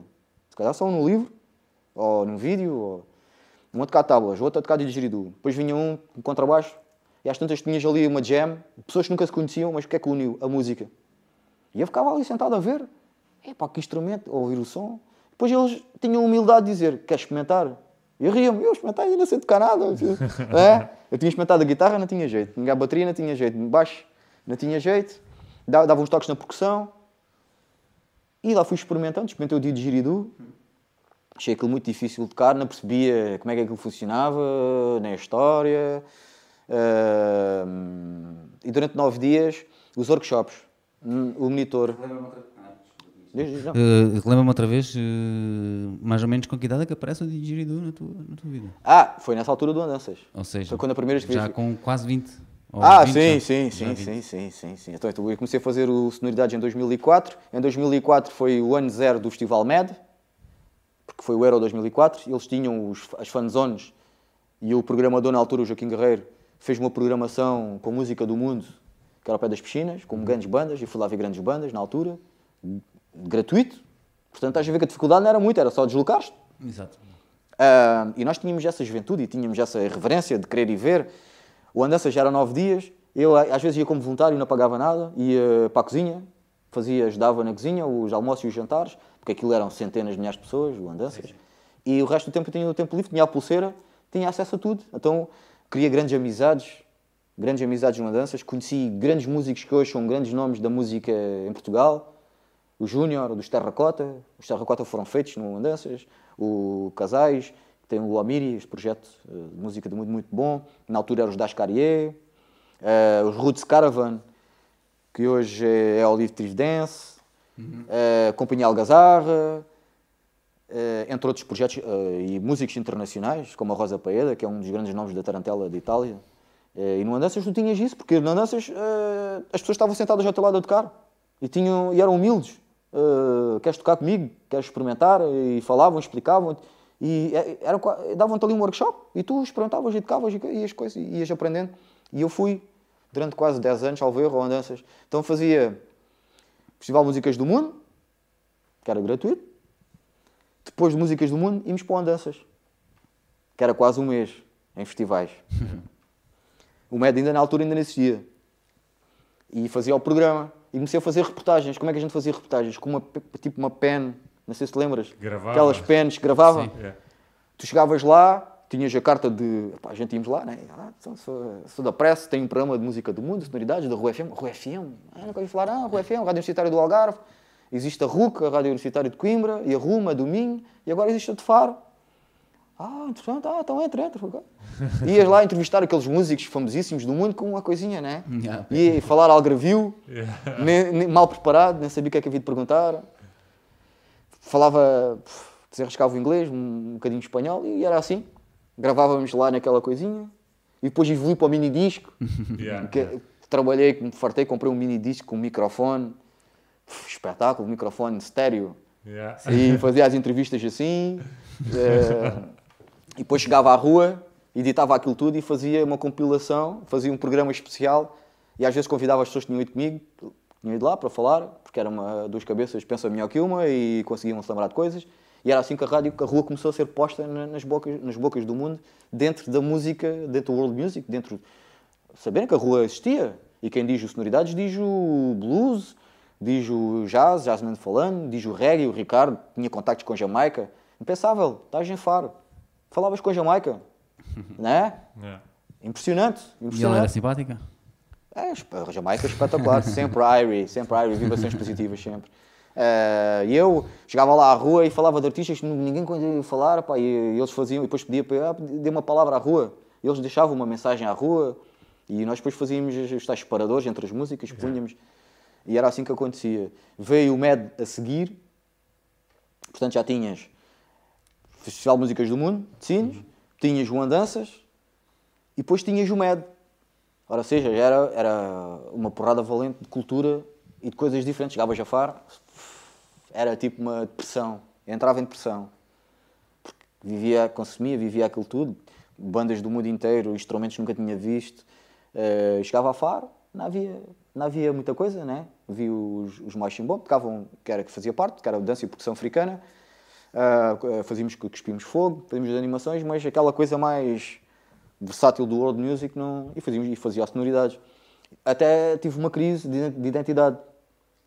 Tive a crise de identidade que é o mainstream, comecei, comecei a conhecer esse mundo em Portugal, não me identifiquei nada com esse mundo, nem com as pessoas, nem com alguns projetos que me dizia. Foi aí que conheceste a origem do Neta Groove? E isso é outra história. Nessa, nós, fomos, nós, fomos, formados nessa altura, não foi? Foi em 2004? Uh, 2003. 2003, acho eu. Quer dizer, uh, originalidade da groove, a ideia em si, acho que já existia antes que o Vitanga já tinha aquela ideia. Mas eh, nós não, né? Sim, nós já íamos sim, lá sim, para, agora, para, para, a sala de ensaio. Que eles partilhavam a sala Lembras de ensaio. Essas jams que nós fazíamos. Sim. Com o Mauro, sim, aliás, tu, isso, o Mauro, surgiu, o originalidade da groove em si surgiu Mel, assim, ah, sim. jams. Sim. Não, é a tal enxurrada é o cultural. Sim, porque éramos 12, né? chegamos nós, um ponto, nós, nós, 12 elementos. Não, 11, 11, chegaram a ser 11 elementos. Houve. Brincando, eu fazia teatro, fazia rádio e tocava numa banda. E estava a dar os primeiros, os primeiros passos a nível de trabalho, que também tivesse a sorte de um momento de estar no sítio certo à hora certa. Também devo muito ao Luís Vicente da ATA, foi ele que me puxou, porque na altura uh, a Laura foi se inscrever para tirar o curso da atriz da ATA uhum. e eu fui lá acompanhar e ele disse-me: O que é que fazes aqui? Eu, eu tinha vindo da tropa, não sabia o que é que queria fazer da vida, ainda estava um bocado confuso. Queria estudar, mas uh, não sabia bem o quê. E o Vicente disse: é pá, inscreve-te. Eu vou me inscrever no quê? eu não quero ser ator, né? Uh, epá, uh, então o que é que tu, que é que tu não queres ser ator, mas o que é que tu fazias antes? Epá, eu tenho um programa de rádio, tirei o curso no IPJ de animador cultural, uh, já faço parte do grupo de Teatro dos Tretas, eu quero fazer uns tretas, já faço luz, ah, então pronto, inscreve como técnico de iluminação. Temos vagas para isso. Isto é um curso de atores, atrizes e técnicos de som e de luz. E foi assim. Eu inscrevi-me, fui ao casting, a outra pessoa não ficou e fiquei. Passei, fiz lá as provas, tive que fazer uma peça de teatro, aquela coisa, e fiquei. E formei-me em. Uh... Ainda te lembras quem era a outra pessoa? Era a Laura, né? a Laura dos Tretas. uh, uh, e fiquei e formei-me formei em iluminação com um grande iluminador, o Alexandre Vorme. Na altura trabalhava com o Noé, o Noé Amorim, um grande iluminador aqui também de Faro, do Algarve. Pois foi outra coisa que nós temos aqui, que é o que o vosso projeto faz e muito bem, que é defender aquilo que é nosso e nós temos muita matéria-prima, muito, yeah. muita boa matéria-prima. Uh, uh, e esta, este pessoal está a tocar, não está a tocar há dois dias. O Tércio, quando veio para cá estudar Biologia Marinha, né, que ele falou, quando dirigiu comigo, ele fez parte do grupo de animação. Ele andava lá. Portanto, isso já deve ter mais de 20 anos. O Mauro, o Mauro também tocava. O Vitanga sim, sim. também tocava. Tu sim. fizeste parte da banda. Sim. Não é? Queres que eu ponha um vídeo dos originais? Podes pôr. Podes Já vou pôr mais tarde. Uh, vou procurar aqui. Uh, e, e, pronto. Mas, e uh, havia... um bocado nisso, não achas que, por exemplo, esse MED, não é, como estás a falar, não achas que devia ter mais bandas do Algarve? Tipo uma porcentagem? Isso é. Isso é o tendão, é o tendão daquilo. Isso é. Falas muito bem, acho que. E nós falávamos isso em off. Eu sou uma, eu sou uma pessoa que. E uma coisa que o, que o João dizia, o, teve aqui a dos Galopim, falava: é pá, a gente entra numa certa idade e já, se calhar já diz mais ou menos aquilo que quer e que tem, e, e tem que ser dito, como dizia o Rocha, o Luís é. Rocha também. Sim. E acho que as coisas têm que ser ditas, né? Que é assim: nós abrimos uh, algumas portas noutros, noutras áreas, porque já existiam outras bandas com mérito, como o Luís, o Luís Rocha, o comediante também tocou em bandas, como o Zarum, Sim. e que abriram o, o, tínhamos uma hora doido todos, o Armin, né? Yeah. que para mim é, é uma pessoa fabulosa, que, que, eu devo, que eu devo muito e que sempre me apoia nos projetos todos. Tu tenho uma história, eu tenho uma história com ele que é de partir o carrinho. Conta. E, ah, pá, uh, tenho uma, não, tenho duas. Vai, eu vou contar a mais mirabolante. Vai. Portanto, nós tínhamos o um grupo de dança e percussão africana, os Machimbom, uma, uma dançarina que fazia parte do projeto, a Kátia, namorava o Nuno. O Nuno, uh, um, uma pessoa também muito dentro do reggae, estudioso, uh, e fui à casa deles, mesmo para ele me, para ele me passar som, para eu passar no meu programa, e ele disse-me assim, olha pá, eu não tenho muito tempo, tenho que ir ali uh, ter com o Armindo, porque o Armindo alugou uns armazéns e eu estou a ajudar nas obras. E eu, ah, pá, eu gostava de ver isso. Eu sempre fui assim. E fui com ele. E o Nuno apresentou-me, olha, este é o Armindo, Uh, este é o meu amigo Didier, uh, ele tem os Machimbombo, a minha namorada é dançarina do grupo e não sei o quê. Falei na Associação de Músicos e vim aqui mostrar o que é. E eu, e sabes como é que é o Armindo? Yeah. Meteu-me logo à vontade e começou a explicar. É pá, isto aqui é assim, isto aqui vai nascer 20 salas de ensaio, porque este é um primeiro andar, depois tem um bar, ali ao fundo vai ser o palco, aqui uh, no outro armazém tenho três armazéns, mas já, dois já sei o que é que vou fazer, o terceiro não sei. Aqui no armazém ao lado vou fazer os camarins, um estúdio de gravação e uns arrumos. E sabes o que é que estava lá? Nada. Zero. E pensava para mim, este gajo é maluco. Como é que este homem sozinho Yeah. vai montar isto na, na- na antiga fábrica da moagem? Ele e o Nuno. Disse, mas como é que estes dois homens vão erguer paredes, fazer 20 salas de ensaio? E vocês sabem que isso aconteceu, não é? Sim, sim. Sim, sim, sim. Foi assim que eu conheci o Ah, Arminho. e, e eles já saíram de lá primeiro- e já têm outra, outra sede em que já fizeram também Yeah. mais uma- Foi assim que eu não que sei eu- quantas construções. E, e fui várias vezes lá ajudar, mas nunca ajudava muito. No máximo, se calhar, pegar um tijolo, ou sentar um tijolo, ou um azulejo, na, na sede antiga.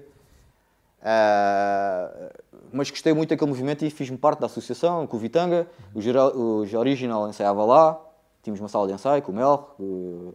E ah, nessa altura também, isto também fiz um bocado da nossa conversa, estávamos a falar do programa, nessa altura também eh, criei um, um grupo de teatro de teatro efêmero, que era. Só, só fazíamos aquela peça uma vez com, com o meu irmão António, famosíssimo Moicas, que também é um rapaz dentro da cultura forense com intelecto fora do normal. Ele não foi à tropa porque foi objetor de consciência e quando foi defender a tese dele, ele explicou lá as razões dele e digo- até o juiz disse: pá, Não precisas de ir. Um homem com intelecto fora. Ele eh, lia Brecht, eh, Stanislavski, eh, lia grandes nomes. eh, e a gente fazia um grupo de teatro efêmero. Só fazíamos uma vez umas coisas malucas. Eu fazia a passagem sonora e o António receitava poesia e chegamos o Armindo. É pá, vou inaugurar aqui a sede e quero aqui uma coisa diferente no teatro. Eu sei que vocês têm um grupo de teatro. Está bem, eh, vamos visitar o espaço. E que- onde é que a gente quis fazer a peça? Na, na sala ao lado tinha entulho da obra. O Armindo. Então, mas vocês vão fazer aqui? Sim, é mesmo aqui que a gente vai fazer a peça de teatro. Em cima do entulho. Um monte assim de entulho, enorme. Ó, Armindo, a gente precisa de um pinheiro. Precisa de um pinheiro? Sim, a gente precisa de um pinheiro. Temos que estar no meio do entulho um pinheiro. Bom, lá foi com o António. Ao Ludo, buscar um pinheiro. Seco. Trouxe um pinheiro enorme. Espetaram aquilo no meio do lixo. E penduramos pedaços de computador na árvore. Estás a ver? Assim. Os nossos fatos eram fatos de pintor, daqueles que tu usas para não sujar da tinta. Com peças de computador coladas. E o, o António foi fazer um vídeo à Praia de Faro, com os malucos todos, com a comunidade freak que havia na Praia de Faro na altura, Sim. né? que a gente éramos freaks. É, a gente éramos Era freaks. chamado freaks. É, eu levei baldes de água e tomates e tudo, porque chamávamos drogados. A gente ia para o Santo António de tocar, fazia animação com os batuques e era baldes de água, chamavam a polícia. Ah, e o António fez um vídeo para acompanhar a tal peça de teatro, todo nu dentro do barco. O que é que era o vídeo? Nada, o António nu, deitado no barco, empurraram o barco e filmaram, pronto, era aquilo. Então aquilo estás a ver um lençol pendurado no teto da- do segundo armazém, há um pinheiro no meio daquilo do lixo, e as pessoas a tentarem ver a peça e sempre a escorregarem no entulho. Então quase não conseguias ouvir o que nós dizíamos, porque aquilo, o pessoal estava a escorregar, estás a ver? Porque aquilo e o Armindo só fazia assim. Mas pronto, foi uma cena diferente. E o Armindo sempre ali apoiava tudo. Yeah, yeah. O Armindo apoiava Grande tudo. Armindo. Grande Armindo. Portanto, estávamos a falar dos festivais, não é? Sim. Yeah. Ah, e estávamos a falar também de, de tuas. de tu teres pertencido a uma banda, não é? E tens Hum. também tens o som, tens. ah, Mas isso foi tudo, não foi tudo premeditado, isso não foi nada premeditado, isso foi acontecendo. e também ser também o World Music, porque hoje em Claro. dia também pertences a um projeto. Também estás num projeto que eu já filmei, se quiser também podemos pôr um vídeo. Não, já, já não faço parte desse projeto. Ah, já sei, já sei. Mas podemos Que falar. pena. ah, Isto, isto, isto, isto temos que. fa- É que isto para falar tudo, isto. E depois é assim, eu tenho receio que isto torna-se um pouco aborrecido. Lá está aquele, aquele rapaz a falar e. Olha, vou pôr Eu- aqui dois segundos então de Original Electro Groove. Podes Na pôr. semana académica, não tenho certeza se tu tocaste neste ou se foi o. Na altura o Monteiro. Foi o Monteiro. O pai acho, do. acho que foi o Monteiro, não foi? Tocou Sim, neste. do baterista. Tu tocaste foi naquele. Eu toquei no original, original, o núcleo duro, ah, original dos coisas, dos original, Eto Groove, foi na Semana Académica, onde é o Teatro Municipal. E, e não tocaste Estão no, as fotos disso aí. E não tocaste também no que foi no palco da rua? Cantaste e tudo? Não eras tu? Estavas Fui, era eu. Era, eras tu, não era? Era, mas Então eu cantei, cantei. Então, tu dizes aí. que eu cantei, isso não está nada. O Leão olhava para mim, coitado do Leão, o Leão queria tocar o trompete e não me calava. Vê lá se este está aqui, peraí. É, Eu vou pôr este aqui, exatamente este vídeo. Essa banda, brutal. Banda de reggae urbano, dizia o, dizia o Vitanga, e cantávamos em português. Exato. E tínhamos um som, lá se tu que estás aqui tínhamos um som, faça favor. a cantar. O Italo Peraí, não metas é? ainda, Luís, não metas ainda. É. O que é que só quer ver se és... Não era por ser a nossa banda. mas tínhamos um som, eh, eh, até nisso, o facto de sermos algravios. És, és este tag, Inês? Sim. Fazia Então, o pera. Ragamuffin. Então vamos pôr, o vamos pôr, Toaster. vamos pôr isto do princípio, vamos ver este vídeo. É pá, né? Ih, Meu Deus, esquece o que é que tu foste lembrar. Com som? Com, com som, claro, então, então o moço está a cantar. Um, eh, está a até nisso, o facto de sermos algravios. És, és este tag, Inês? Sim. Queres pôr então isto? Fazia Então, pera, o então- Ragamuffin. Então vamos pôr, o vamos pôr, Toaster. vamos pôr isto do princípio, vamos ver este vídeo. É pá, né? Meu Deus. Isto é bom. Rhythm Rhythm Style. Everybody breaking from original the groove. Ragamuffin Style. Até nisso, o facto de sermos the band Queres pôr então isto? Fazia o Ragamuffin. Então vamos pôr, pôr, Toaster. vamos pôr isto do princípio, vamos ver este vídeo. É pá, né? Meu Deus. Isto é bom. Rhythm Style. Everybody breaking from original. Ragamuffin Style. Eh, até nisso, o facto de sermos isto? Fazia o Ragamuffin. Então vamos pôr, vamos o vídeo. É pá, né? É bom. Rhythm Rhythm Style. Everybody breaking. Só temos que nos manter assim suaves e deslocarmos perante a tamanha magia. Não é difícil, é só acreditar no dom. Respirar, despejar a energia negativa que se acumulou. Esse é alright. Fechem os olhos, deem aos olhos outra visão. Abram a mente suavemente para uma boa vibração. Fechem os olhos, deem aos olhos outra visão. Abram a mente suavemente para uma boa vibração. Yeah!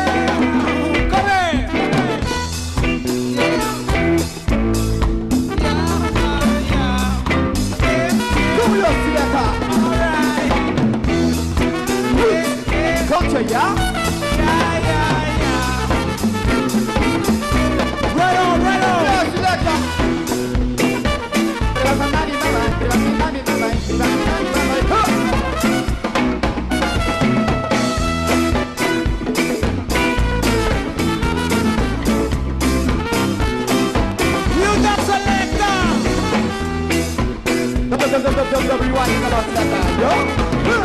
Check them out. Ragamuffin style. A uns que têm tudo, outros não têm nada. Nesta anarquia está aqui implantar. A uns querem dinheiro, outros querem um lucro. Eu não quero ser como tu sei. Bim bam bam bim bam bam bam bim vamos bailar. Bim bam bam bam bim bam bam bam bim vamos bailar. Bim bam bam bam bim bam bam bam bim vamos bailar. Bim bam bam bam bim bam bam bam bim vamos bailar. Hey. Come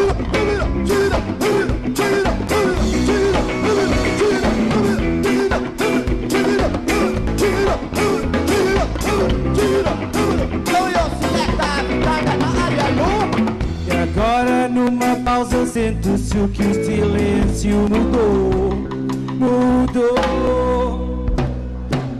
E ao estado natural tudo, tudo voltou, voltou. Este será o Estamos de volta. Exatamente. exatamente. Isto é. Houve, Agora, ali, houve ali um stresszinho no princípio do vídeo, peço desculpa, Didier, porque eu deixei aqui o. O programa estava aqui com o som on também. Então estavam a duplicar. Estava, só estava- acontece quando, tava- quando fazes realmente e estás a fazer em É, direto. exatamente, é isso. É cenas direto. Esqueci-me de pôr isto no mute. Agora vou dizer uma coisa nostálgica. Peço É, desculpas lá para casa. é a ternura dos 40. Quase tive umas lágrimas aos olhos agora. de Ah, ver. estes vídeos. Saudades. Por acaso tenho saudades. Saudades. Eu não apareço neste vídeo. Tens noção disso? Que eu não estava aqui. Eu já, Aqui acho foi, que aqui aqui já foi quase em- um ajuntamento. Aqui foi um, ah, porque foi em o- 2010, sim, creio. o- os Original Auto Groove ah, tiveram várias formações e acabaram e ressuscitaram 2008. várias vezes. Ora, ou seja, os, os nunca acabam. Neste momento estamos numa fase de congelados, né? estamos parados. Adormecido. Porque o Vitagan não está vocalista, cá. sim, o vocalista está na Suécia, adormecidos, exatamente. Já tivemos várias vezes a ideia de voltar a juntar o projeto para tocarmos. Uh, já houve uma tentativa e quase conseguimos, quase, quase, quase, quase. E uh, uh, gostava muito de voltarmos a tocar, mas com todos até tudo. Te lembras uh, da famosa, do famoso festival do Armindo, o Art Mix? Me lembro, sim. e que estávamos a andar um concerto, um, um concertaço. Aquilo havia dois palcos, um palco pequeno e um palco grande. Eh, e estávamos, a- estávamos a andar um concertaço no palco pequeno, que até veio um príncipe Haddada, que nós convidamos a tocar connosco, e veio lá o organizador Exato, exato. a dizer: Epá, epá, vocês têm que acabar porque o palco principal vai começar e não está ninguém. Estava tudo no palco e, e tivemos que acabar. E nós éramos muito assim, os original. Isto parece não, mas tem tudo a ver. O, o sonoridades, a música. Aqui que estamos a falar é de música. Música. E os Electrogroove tinham muito isso. A gente fomos a um festival, faltava uma banda para fechar o festival. Qual, qual é que foi esse? Foi o festival em Quarteira. ehm, agora não me recordo o nome. Também não fui. Não, já foi com a última, a última formação do Original Autogroove. O Luís tinha- Rocha na guitarra. Isso, já não tinha um DJ. O, não, tínhamos o Luís Rocha na guitarra, o Armando eh, o Chico bateria. na bateria. Tínhamos o Vitanga na guitarra, o Igor no, No baixo, baixo, eu nas percussões e tínhamos um teclista também nessa altura. Eh, e e fo- Surfer Reggae, em Corteira, Surfer Reggae.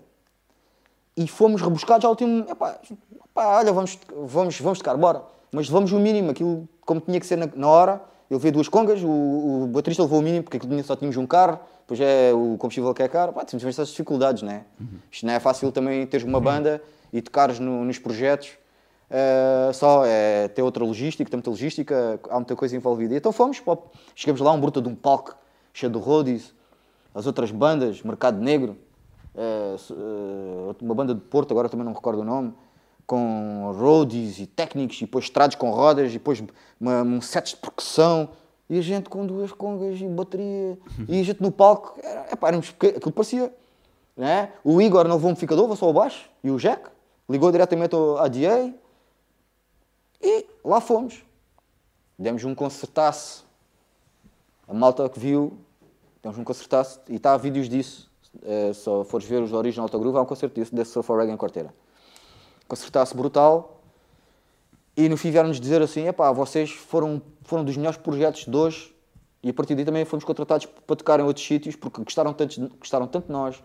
Eh, E, pá, reggae em português, eh, um reggae urbano, uma cena diferente. Uh, abrindo-nos essas portas. O MED, o MED também foi interessante. Temos aqui um que, que, é- que diz que é em corteira, som direto. Mas isto É é, com, mesmo. com o Paulinho na, na guitarra.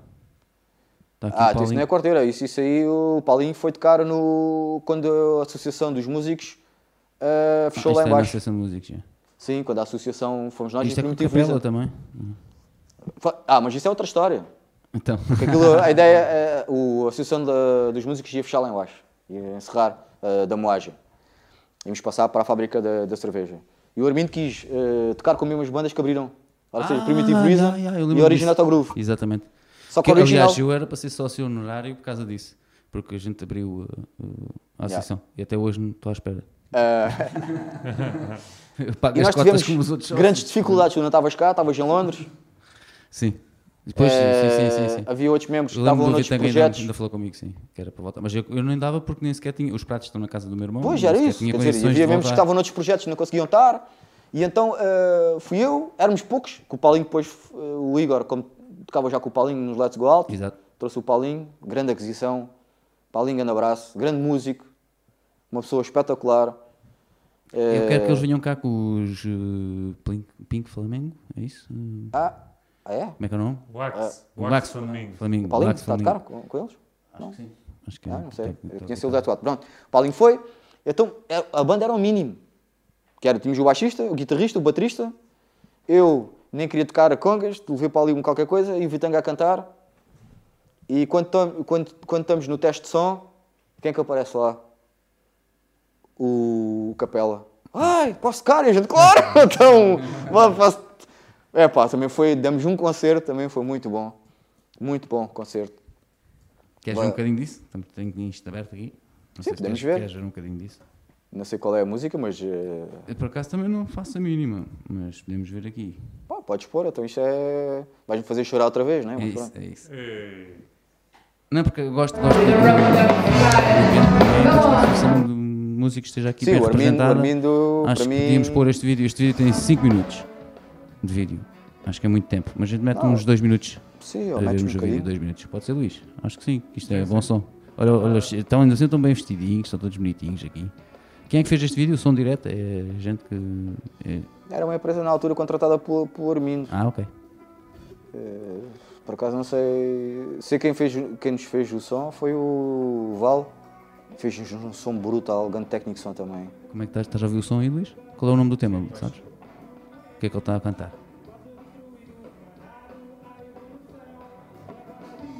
Se eu Consegues consigo ouvir? Como?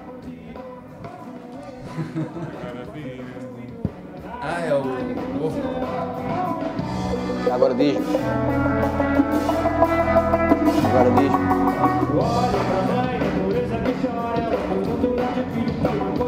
É isso, vamos deixar então aqui este som um bocadinho então. Voltamos já.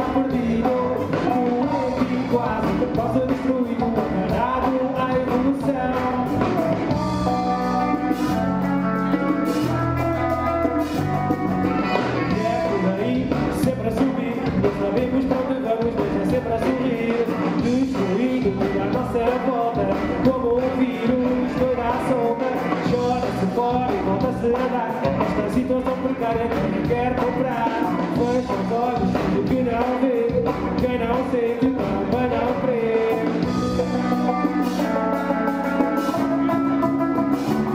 E agora diz que haverá um sentido, este mundo era unido e agora está perdido, doente e quase, quase destruído, agarrado à evolução. E agora diz que haverá um sentido, este mundo era unido e agora está perdido,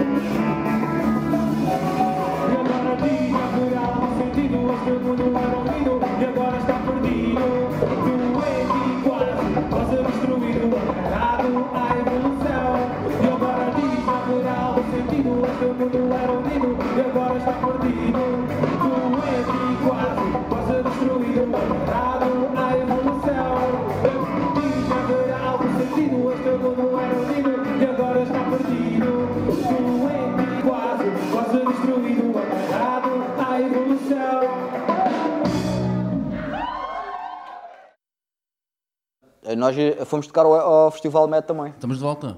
Sim, fomos tocar ao Festival Med também. Sim. Com o Electrogroove. Quando? Há uns bons anos atrás no Palco da Bica, que é o único palco do Festival Med que tem eh, projetos locais a tocar. Eh, os projetos locais. Houve um ano que foi o Palco do Bafo, Yeah, que era naquele fechado, né? Sim, Naquele o Palco da Bica, fechado. sim. Yeah, O Palco yeah. do Bafo. eh, e, e continua a ser.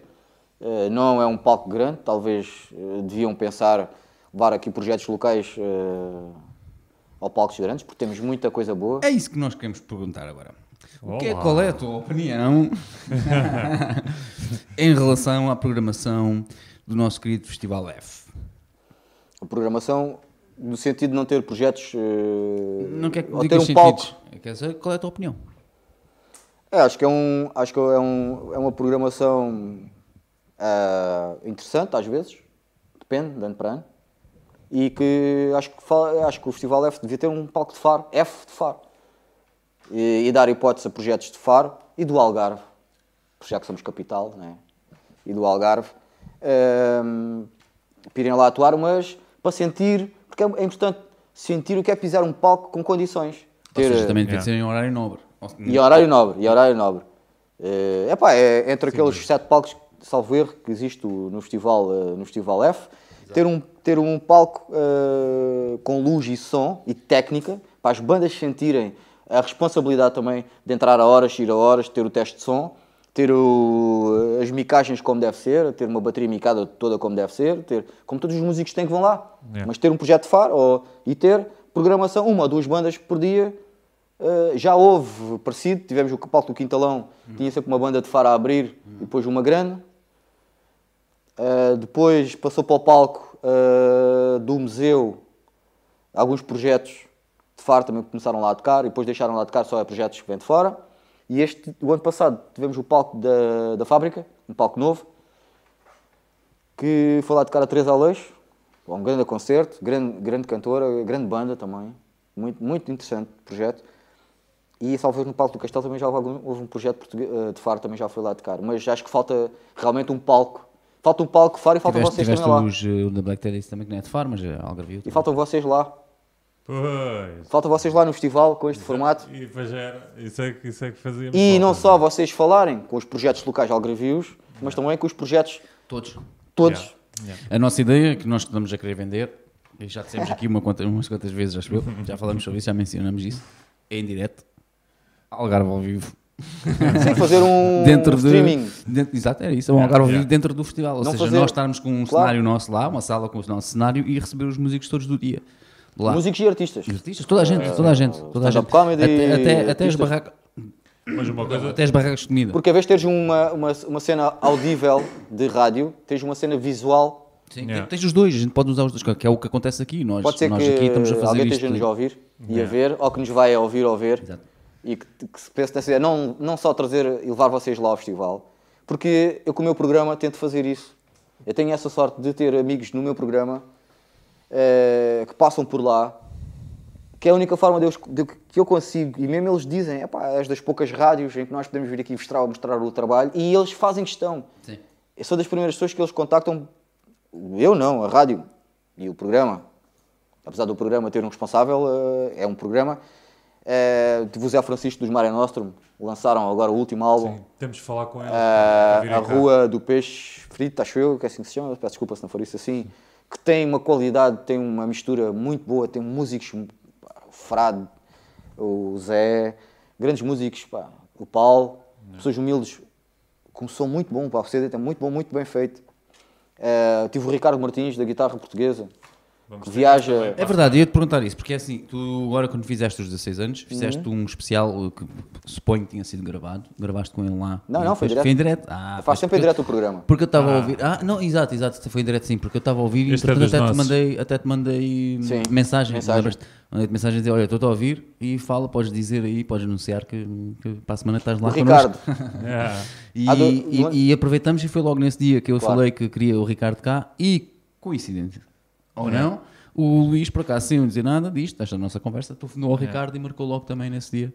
Uh, por isso foi. Ah, foi não uma perder. Eu não, vou boa. perder, eu não vou perder esse direto, porque o Ricardo, além de ser um, um grande músico, é um diamante em brutal, e ele é grande músico, só que está no sítio, não está no sítio certo, está na altura certa. porque Quando uma cantora fadista de renome internacional ouvir ele a tocar, porque ele tem um som diferente.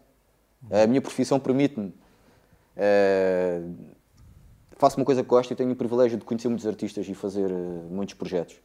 E ele é uma pessoa que, é, além de ser humilde, tem um intelecto muito, muito interessante e é um grande músico. Aliás, ele ganha um prémio com o Corridinho Sim, sim, sim. há dois anos, salvo erro. Aquela música, não é? Ahm, e viaja pelo a mundo fora. melhor música, qual é que foi a primeira? Sim. Melhor música. Sim, de composição. Peixe, não sei. É Quando ele vier aqui, ele vai dizer qual é. Sim, sim. Ah, portanto, estávamos a falar do F, de- dessa questão do F ter um palco de faro, acho que sim. Já, também já lancei esse repto. Ah, que, que não envergonhamos ninguém, não, deix- não, não ficamos. Isso é outra coisa que a minha profissão ah, me, que me diz, que é nós não envergonhamos ninguém, nós não ficamos atrás. Nós fazemos projetos que vêm de fora, eh, que são altamente defendidos e que eu às vezes fico assim um bocado na dúvida, pronto, né? se calhar tem um bom produtor, que é o mais, hoje em dia o que é importante é mais o produtor do que o projeto em si, da forma como o vendes, eh, o visual. E nós aqui tens, eh, tens o Daniel Camis, que Mesmo, é um... mesmo nesse estilo de música, no, pronto, no World Music. Porque supostamente no World Music é mais o- Portanto, aqui, ora, ora, que tu fazes, não é? Mais que- Espera aí. Mas isto é uma pergunta muito interessante. É um estilo de música ou é, só, é música que é de vários sítios do mundo? Ou Uma boa um pergunta. em si? na minha opinião, já estou aqui o betendo o Sim, microfone, faz desculpa. mal. Na minha opinião, a, a, a World Music. Eu ia falar nisto por acaso, que era, portanto, nós estávamos naquela altura em que eu falava, fazia o programa mainstream, que era, passava aquilo que me era vendido, era muito verde, era muito ingênuo, e então passava, mas passava, não, não, eh, não, era, não era confiante naquilo que estava a fazer, entendes? É, Passava, mas não, mas não me dizia nada. Sim. E eu, eh, depois de estar no mundo, ir aos bastidores, eh, ver os, conhecer os... Às vezes eu não, não tinha acesso aos músicos, mas não era porque os músicos eh, diziam eu não quero falar com ninguém da rádio. Eu não tinha acesso aos músicos porque os produtores não deixavam. Mas qual era a nossa vantagem? Algarvios, farenses. E o que é que um algarvio e um farense faz? É pá, vai para a porta dos fundos. Yeah. E eu fazia isso. E eu, eu, eu via, e ah, ele, o homem, coitado, ia beber uma cerveja, né? Acabava de dar o concerto todo suado, queria beber uma cerveja e eu ia lá, lá ia eu com aquela coisinha. E eles curtiam a ideia. Pá, bebe um copo comigo e falavam, né? Aquela coisa pesada da rádio, com, estás a perceber? Eles riam-se, então, mas ah, sou uma rádio universitária, uma escola, tenho um programa de música do mundo, eh, em Faro, e a minha ideia é fazer com que os forenses não, não digam que não conheçam, não saibam, que não ouviram. Porque nós temos uma resistência muito grande àquilo que a gente desconhece. E isso é um, um- um dos grandes problemas, entre aspas, do meu programa. E que me perguntam muitas vezes, tu, tu percebes o que eles dizem? E assim, eu não percebo, mas sinto. Porque tu às vezes, ouvires a música e ouvires a pessoa a, a cantar, tu sentes aquilo que a pessoa está a dizer. Apesar de ser em Swahili, ou Olof, ou em eh, dialecto de outro país, tu sentes. E depois lá andava eu no método maluco, a correr de lado para o outro, às vezes passava o segurança e depois... E era assim a forma que, que, que a rua conseguia ter entrevistas, ter eh, as mensagens e fazer... eh, que está uma, um MP3 aí, que muito, muito rudimentar daquilo que se fazia do Festival MED, essa tal recolha de falar com o público eh, e com alguns membros das bandas, dos projetos, o que é que achava, o que é que não achava. E eu tive essa crise de identidade, como já tinha falado atrás, e eu preciso dar um novo rumo, uma nova roupagem, uma nova imagem ou sonoridades, porque eu quero fazer uma coisa diferente. E o que é que começou a surgir? Começou a surgir eu começar a estudar os músicos e perceber que havia músicos, por exemplo, vinham do continente africano, que fugiam, exilavam-se a uma guerra civil e levavam três anos a chegar à Europa. E tinham que subornar pessoas, tinham que vir agarrados em cisternas de caminhão, depois vinham agarrados a um, a uma- um colchão dentro d'água, remando, e a uma praia, e chegavam à Europa. Né? Ouviam falar de França, onde tinham melhores estúdios de gravação, queriam chegar a, a sítios onde ouviam, onde havia música, e, e que hoje são os grandes nomes da música do mundo. Tens muitos artistas assim. E o que é que, eu- e, e que, é que me tocou? O social, a música, e o que é que a música o poder da música. O que é que a música consegue fazer? E aí é que eu realmente fez sentido. E mudei de música do mundo para música de todo o mundo. E aí veio a nova imagem.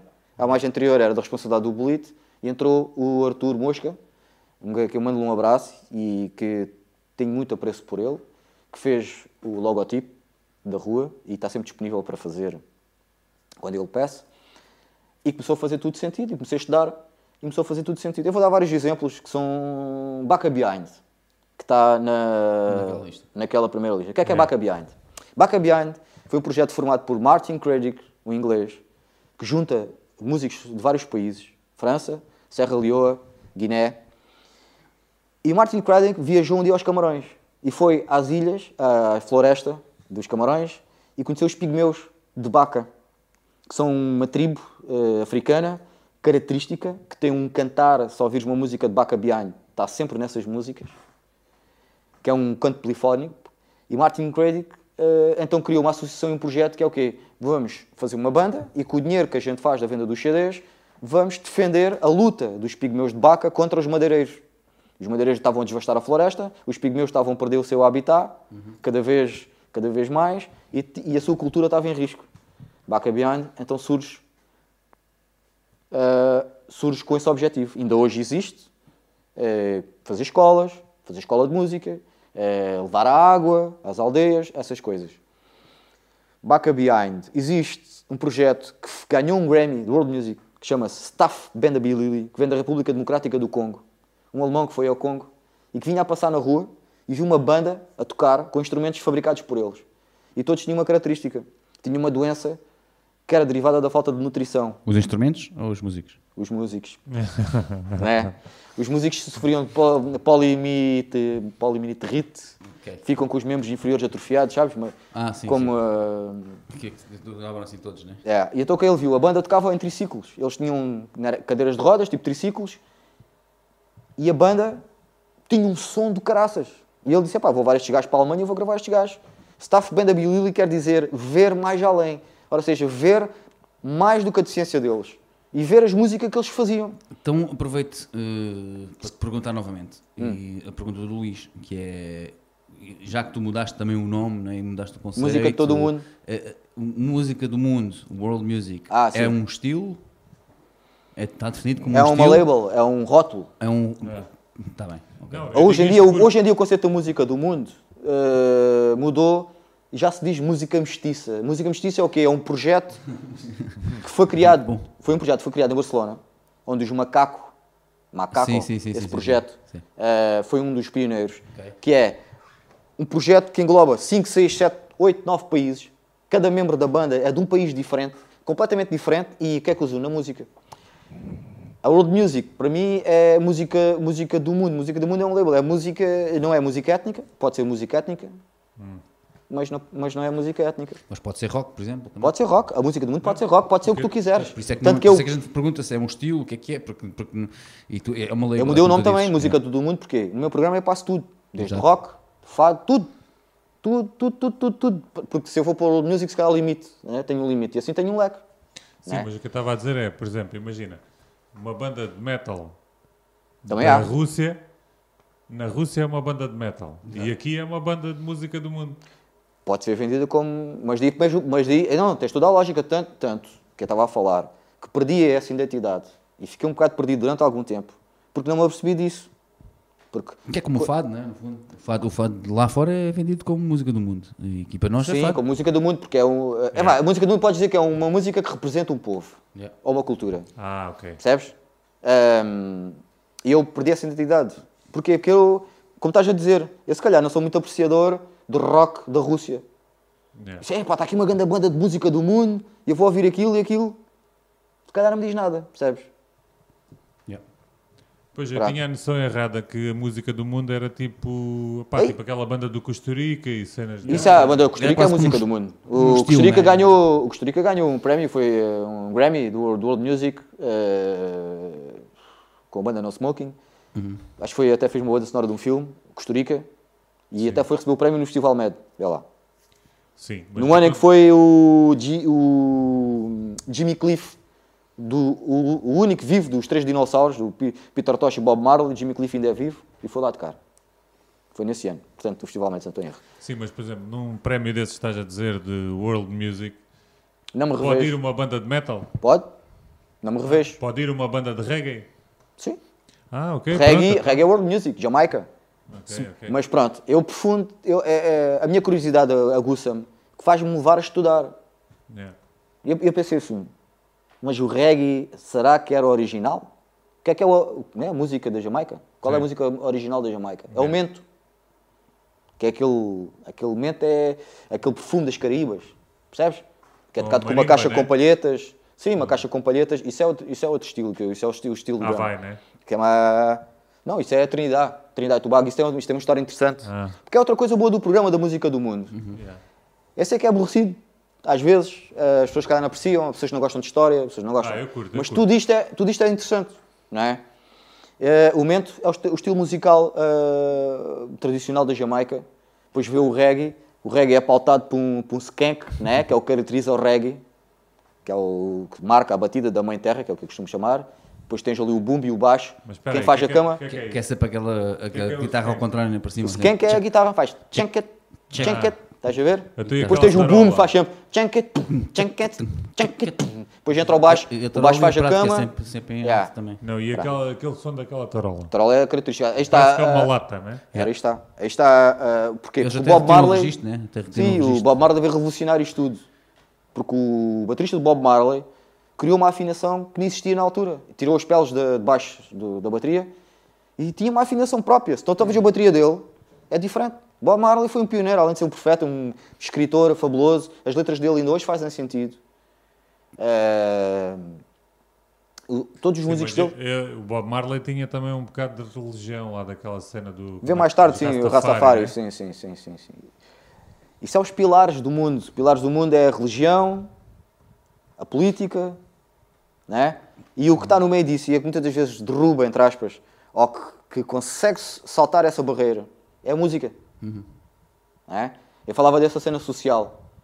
Tiveste um projeto que surgiu no campo de refugiados da Serra Leoa, que chama-se Serra Leoa uh, All Stars, que fazem uma fusão um pouco de reggae com uh, música meio africana. E eles criaram a banda no campo de refugiados. E foi a forma com que eles conseguiram sair do campo de refugiados para o mundo. Yeah. Hoje viajam o mundo inteiro e falam da sua, da sua, da sua coisa, que é nós somos refugiados noutro país, o nosso país está em guerra, nós pertencemos a uma minoria étnica e foi isso, é que o Sonoridades nasceu para isso, como os Tinário N, que são os berberes que vivem no, no Sahara, que é enorme. O Sahara não tem fronteiras e eles agora têm, querem impor fronteiras. E tu vais dizer a um povo nómada, este país nasceste aonde? Ele diz, nasci no deserto. Ah não, mas tens que ter, nas- nasceste num país. Eles ganharam também, foi, ganharam um Grammy por causa disso também, porque estão a lutar pela uma identidade. E foi a minha procura. E é nessa procura que conheci muita coisa. Foi aí que abriu então os meus horizontes.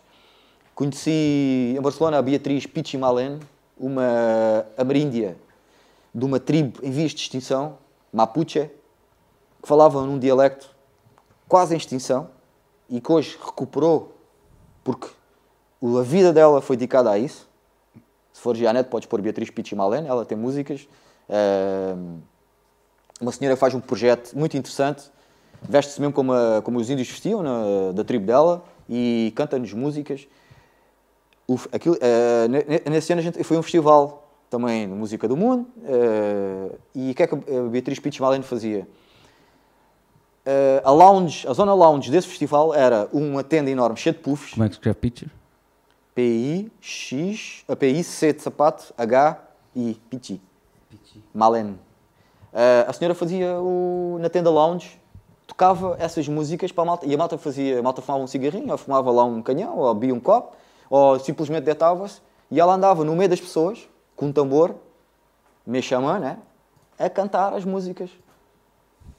Que é, que é interessante, não deixa de ser interessante, a capacidade da música que a música tem, né? Ah, uma das guerras, olha, está ela, Esta senhora é de onde? Ela é da Patagónia. É Mapuche, da- do tribo dos, dos Mapuches. Deixa-me deixa pôr aqui um bocadinho de som então. Mas Ah, queres pôr som? dá, dá. Ah, não sei, se quiseres pôr som, ouvires um bocado ou a É baixinho, baixinho, Sim, ele sim. vai falar. Então vai, mas podes pôr aí. E acho que a gente a seguir devia fazer aqui um desafio ao? Didier. Fazia, a gente jogava 5 países para o ar e ele tinha que dizer uma banda de lá. Olha, Ah, é, é. olha, pode ser. É, Temos mas o tem- Globo ali estamos a falar, estamos a falar. temos o Globo, ali atrás, atrás. Estamos a- Chegamos mesmo para o ar. Mas estamos a falar daqui da capacidade da música. pá. Eh, A música tem essa capacidade brutal eh, de fazer sobressair. eh, houve, no meio das ilhas do Pacífico, no meio do nada, uma ilha pequeninha, uma senhora foi nomeada para um dos melhores álbuns Grammy, eh, a Ratea Elm, que canta aquele estilo tradicional havaiano, sabes? E a Ratea Elm conseguiu pôr a ilha dela, que era no meio do, do nada, nas bocas do mundo. Estás a ver? Mas Através da é que música. Escolhe esses nomeados. Olha, ah, é uma comissão de que. Uma comissão que. Como é que é de explicar? Que vota. Aquilo, aquilo, aquilo que eu percebo que deve acontecer é. Tu mandas os teu, o teu CD da tua Ah, banda. ok. Porque senão não havia forma de irem descobri-la, não é? Não, mas existe, existe musicólogos, antropólogos, no estudo dos Sim, povos. estavas a dizer que ela mora numa ilha, não sei onde. Como é que o pessoal ia chegar a ela? Porque levaram o álbum dela para a América Ah, e começaram a pois. ouvir a mulher e a mulher eh, realmente era diferente, Sim, mas sim. tinha uma qualidade sonora fora do normal, como tens o Belo, o Belo que vem do, do Haiti, tu ouves aquele senhor e tem uma banda, tu ouves o som daquele senhor e dizes assim, não, isto é impossível ser do Haiti. Aí está ela, conhecia pessoalmente, falei com ela, até tenho uma mensagem que ela mandou para a rua, que ela fala sobre o passado, e é aquilo que eu baseei a minha vida, realmente ela tem razão, que é, nós temos de saber de onde nós viemos e para onde nós vamos. Então diz-me, de onde vieste? Quais são as tuas origens? Este nome Didier. Eu onde? nasci- é- teus olhos. Isso é assim, eu nasci em França, no, em 74, na altura da Revolução, Eh, mas toda a minha família é forense, é grelha. Existem inúmeras histórias dos grelhas, homens do mar, Tu que tens, eh, andavam na pesca do atum, Tens familiares aqui na- nesta, nesta parede, não tens? nesta parede. Tem Quem? Quem que está aí? Oh, Manhita, sim. Ah, meu primo Manhita. Está aí um primo. Meu primo Manhita. E o Toquintas também é meu primo. Ehm, Toquitas, a gente vai ter Portanto. Já o esta- esta convidei, co- ele logo vir. esta capacidade que a música tem, e como tu falavas dos instrumentos, que é interessante, eu tive, eu tive eh, atrave- através de APD, que tens de convidá-los eles virem cá, o Zé João, que é a Associação de Didgeridoo Portugal, que meteram Portugal no nome do mundo. Já foram, à, já foram à Austrália, tiveram o- e já trouxeram cá, trouxe cá o David, David Hudson. Eles fazem um festival Didgeridoo FAT, que ano passado fui convidado e fui lá. Isso é onde? É cá no Algarve? Não. É feito no Algarve. Festival de eh, artes e de tudo o que tem a ver com o didgeridoo, com esse instrumento. Eu acho que o Beto Caulu já chegou a tocar nesses eventos. Sim, eh, e eles, eles- o Zé João vive ali em Lolé, por cima do Lolé. Eh, já foi ao meu programa N vezes falar do didgeridoo, é um sábio. Fala como é que surgiu, a história toda, toca didgeridoo muito. Eh, é um sábio. E faz didgeridos também? Também faz, com piteira. Eu também, também fiz alguns e faço, quê? alguns em casa. Piteira. Piteira, que é um cato que nós temos aqui, que era usado nas naus também, para, para, para vedar as naus entre as madeiras e para fazer cordas. E o que é que aquilo usas para fazer o fibroso. bocal? Yeah. O que é que usas para fazer o bocal? Mas o didgeridoo... Nada? Desculpa, O bocal, o que é que usas para fazer? Nada? bocal de cera de abelha.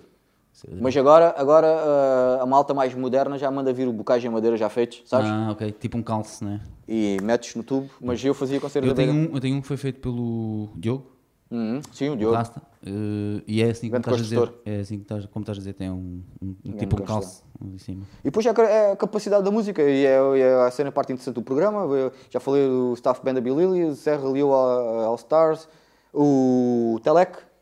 O Telec foi a gravar aqui na label do Peter Gabriel. Uhum. Chama-se Jorge Telec. Nasceu na Papua Nova Guiné. Também estava ali na lista. Famosíssimos. Então quer dizer, tu, tu tens uma playlist Sim. que é a tua primeira playlist, dizes-me depois que passado alguns anos mudas completamente o estilo e o formato eh, do teu Sim. programa, Mas passo tudo, atenção. mas voltas a essas origens.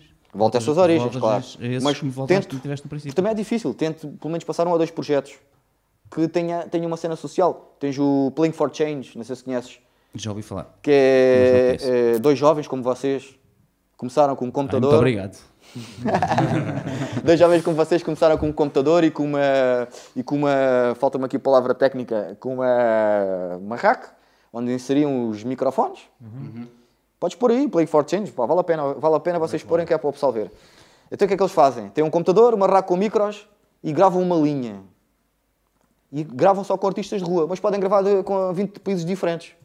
Mas do mundo inteiro. Quando eu falo do mundo inteiro, podem estar a gravar uma linha na Índia, ele mete uma cítara, de repente vão para, para a Jamaica, ele mete a bateria, depois vão para a França, mete o baixo, depois vão uh, para a África, mete a percussão e uma música pode ter 20, 20 países diferentes. E o Playing for Change, uh, todos os dinheiros que eles fazem é para o aquecimento global, para construir escolas, para melhorar. Ah, já vi isto. melhorar Eu e já- começaram já- com artistas já de tinha rua visto, e, mas não estava- não e agora tens ativistas como o Manu Chao, Yeah, yeah, yeah. Sim, isto é como boa o. Bono, é que já cantam com esta malta e outros, outros artistas e tens- já, já passaram por Portugal também, eh, tocam com músicos eh, que fizeram e que têm projetos do Porto. Isto também é um, o Playing for Change é uma cena muito interessante. Também passo bastantes vezes, acho que é, pá, é um projeto.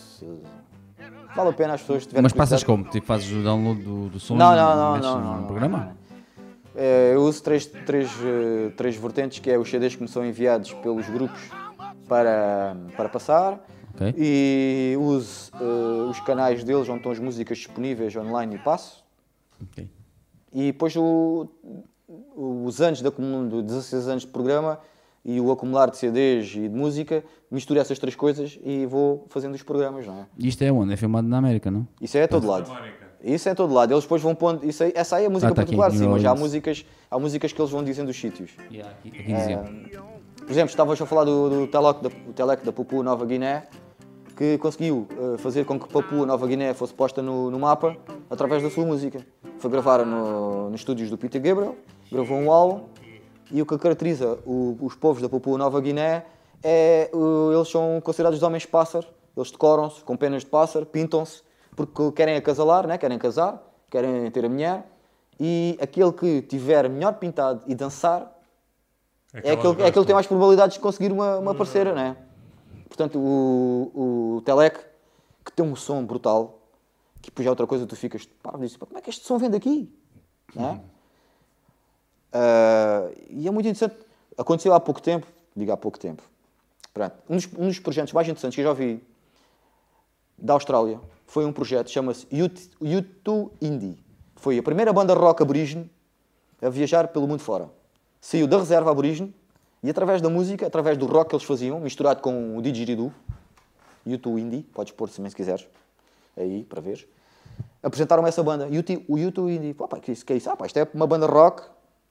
Até foi um rapaz aqui na Universidade do Algarve, fez um trabalho sobre isso. YouTube? U2. Yoto.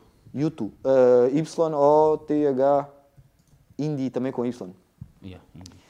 Encontraste? Yep. Está mal, não sei se está bem escrito, mas É pronto. isto, é isto. Ah, fez um trabalho na universidade, defendeu uma tese ah, com ah, esse projeto de rock aborígene, YouTube Indie. Eles saíram da, da reserva e viajaram pelo mundo inteiro, usando a música, não é? Eh, e as pinturas tradicionais, eh, porque o não é só o tens os, os sticks, depois tens a dança e tudo o que envolve cada música, tem uma cerimónia eh, dos aborígenes. E, e a música permitiu a este projeto, YouTube Indie, que viajasse para o mundo fora. Infelizmente, o mentor do projeto, que este senhor está aqui a cantar, faleceu ano passado com a doença terrível da moda que é o cancro. E ele cantou uma música aos ancestrais a pedir ajuda para, para o ajudar para, para vencer esta, essa batalha contra essa doença, mas infelizmente não, não conseguiu vencê-la. Eh, e mais contemporâneo, que foi um, outra situação que só a música tem essa capacidade, foi o Jorge Gurmul Yopingindi, penso que é assim que se diz o nome, tenho dificuldades a dizer os nomes, que nasceu numa reserva aborígene, nasceu cego, mas com uma capacidade para a música que ninguém consegue explicar. E escardino. E a única guitarra que havia na reserva era de direita. Então o que é que ele fez? Virou a guitarra ao contrário e trocou as cordas. É? Se puseres É como Jorge, faz. se puseres Jorge, Jorge Gurrumul, aparece logo ele aí a tocar a guitarra, eh, uma guitarra de direita, né? mas ao contrário, com as cordas. Percebes? Jorge? Jorge Gurrumul. Foi mais uma coisa que eh, a música fez. Além de ele ter uma voz eh, fabulosa, também já faleceu, infelizmente, mas deixou a música, que essa é a capacidade da música, e depois é o legado que eles deixam. E, e foi aí que o Sonoridades começou a fazer sentido. Foi, epá, eh, estes artistas eh, que tocam e fazem estas músicas eh, no mundo fora com uma qualidade fora do normal e nós, nós na nossa ignorância, eh, como é que uma pessoa que nasce numa, numa reserva aborígene, né? Cego, é, que, por cima nasceu cego, com, com problemas de saúde, ah, toca estas, toca isto, e depois toca, depois ouves a pessoa e ouves a tocar e ficas impressionado, pá, fogo, isto realmente. Mas isto já faz um bocado ao mainstream da, da world music, né? Que é, aí é que está depois, a- porque se calhar são artistas que não são muito passados, então passa no meu programa. Deixa-me só dizer que temos aqui algumas pessoas online. O, o Jorge Alves, por exemplo, dizer um grande abraço de dia e até Um breve. grande abraço para o Jorge. E Ah, temos- sim, do Folk Percussion. E Tens de tem- convidar eles a virem cá. Tá já está marcado, acho eu. Já, já, sim, Acho que já está está marcado. Já está marcado. Para março, não é? Yeah. E temos também o Xavier Frank, eh, João Frank, pessoal da RAS. Grande abraço aí ao Didier. Ô, João, grande João. Grande João. Ah, e depois tens os instrumentos, é assim, eh, eu, não, eu faço o programa à quarta. Quando acaba o programa à quarta, à quinta já estou a estudar para a próxima quarta. E quando estudo, é, eu tento ouvir o artista, tento perceber o que é que ele faz, tento perceber os instrumentos. Estudo, estudo, estudo, estudo, que é para depois, quando for fazer o programa, ter um pouco à vontade de poder falar e conseguir falar eh, das, do- das músicas e, e também é que... O, porque a world music também é isso, é um bocado também o- o- os instrumentos tradicionais eh, dos sítios.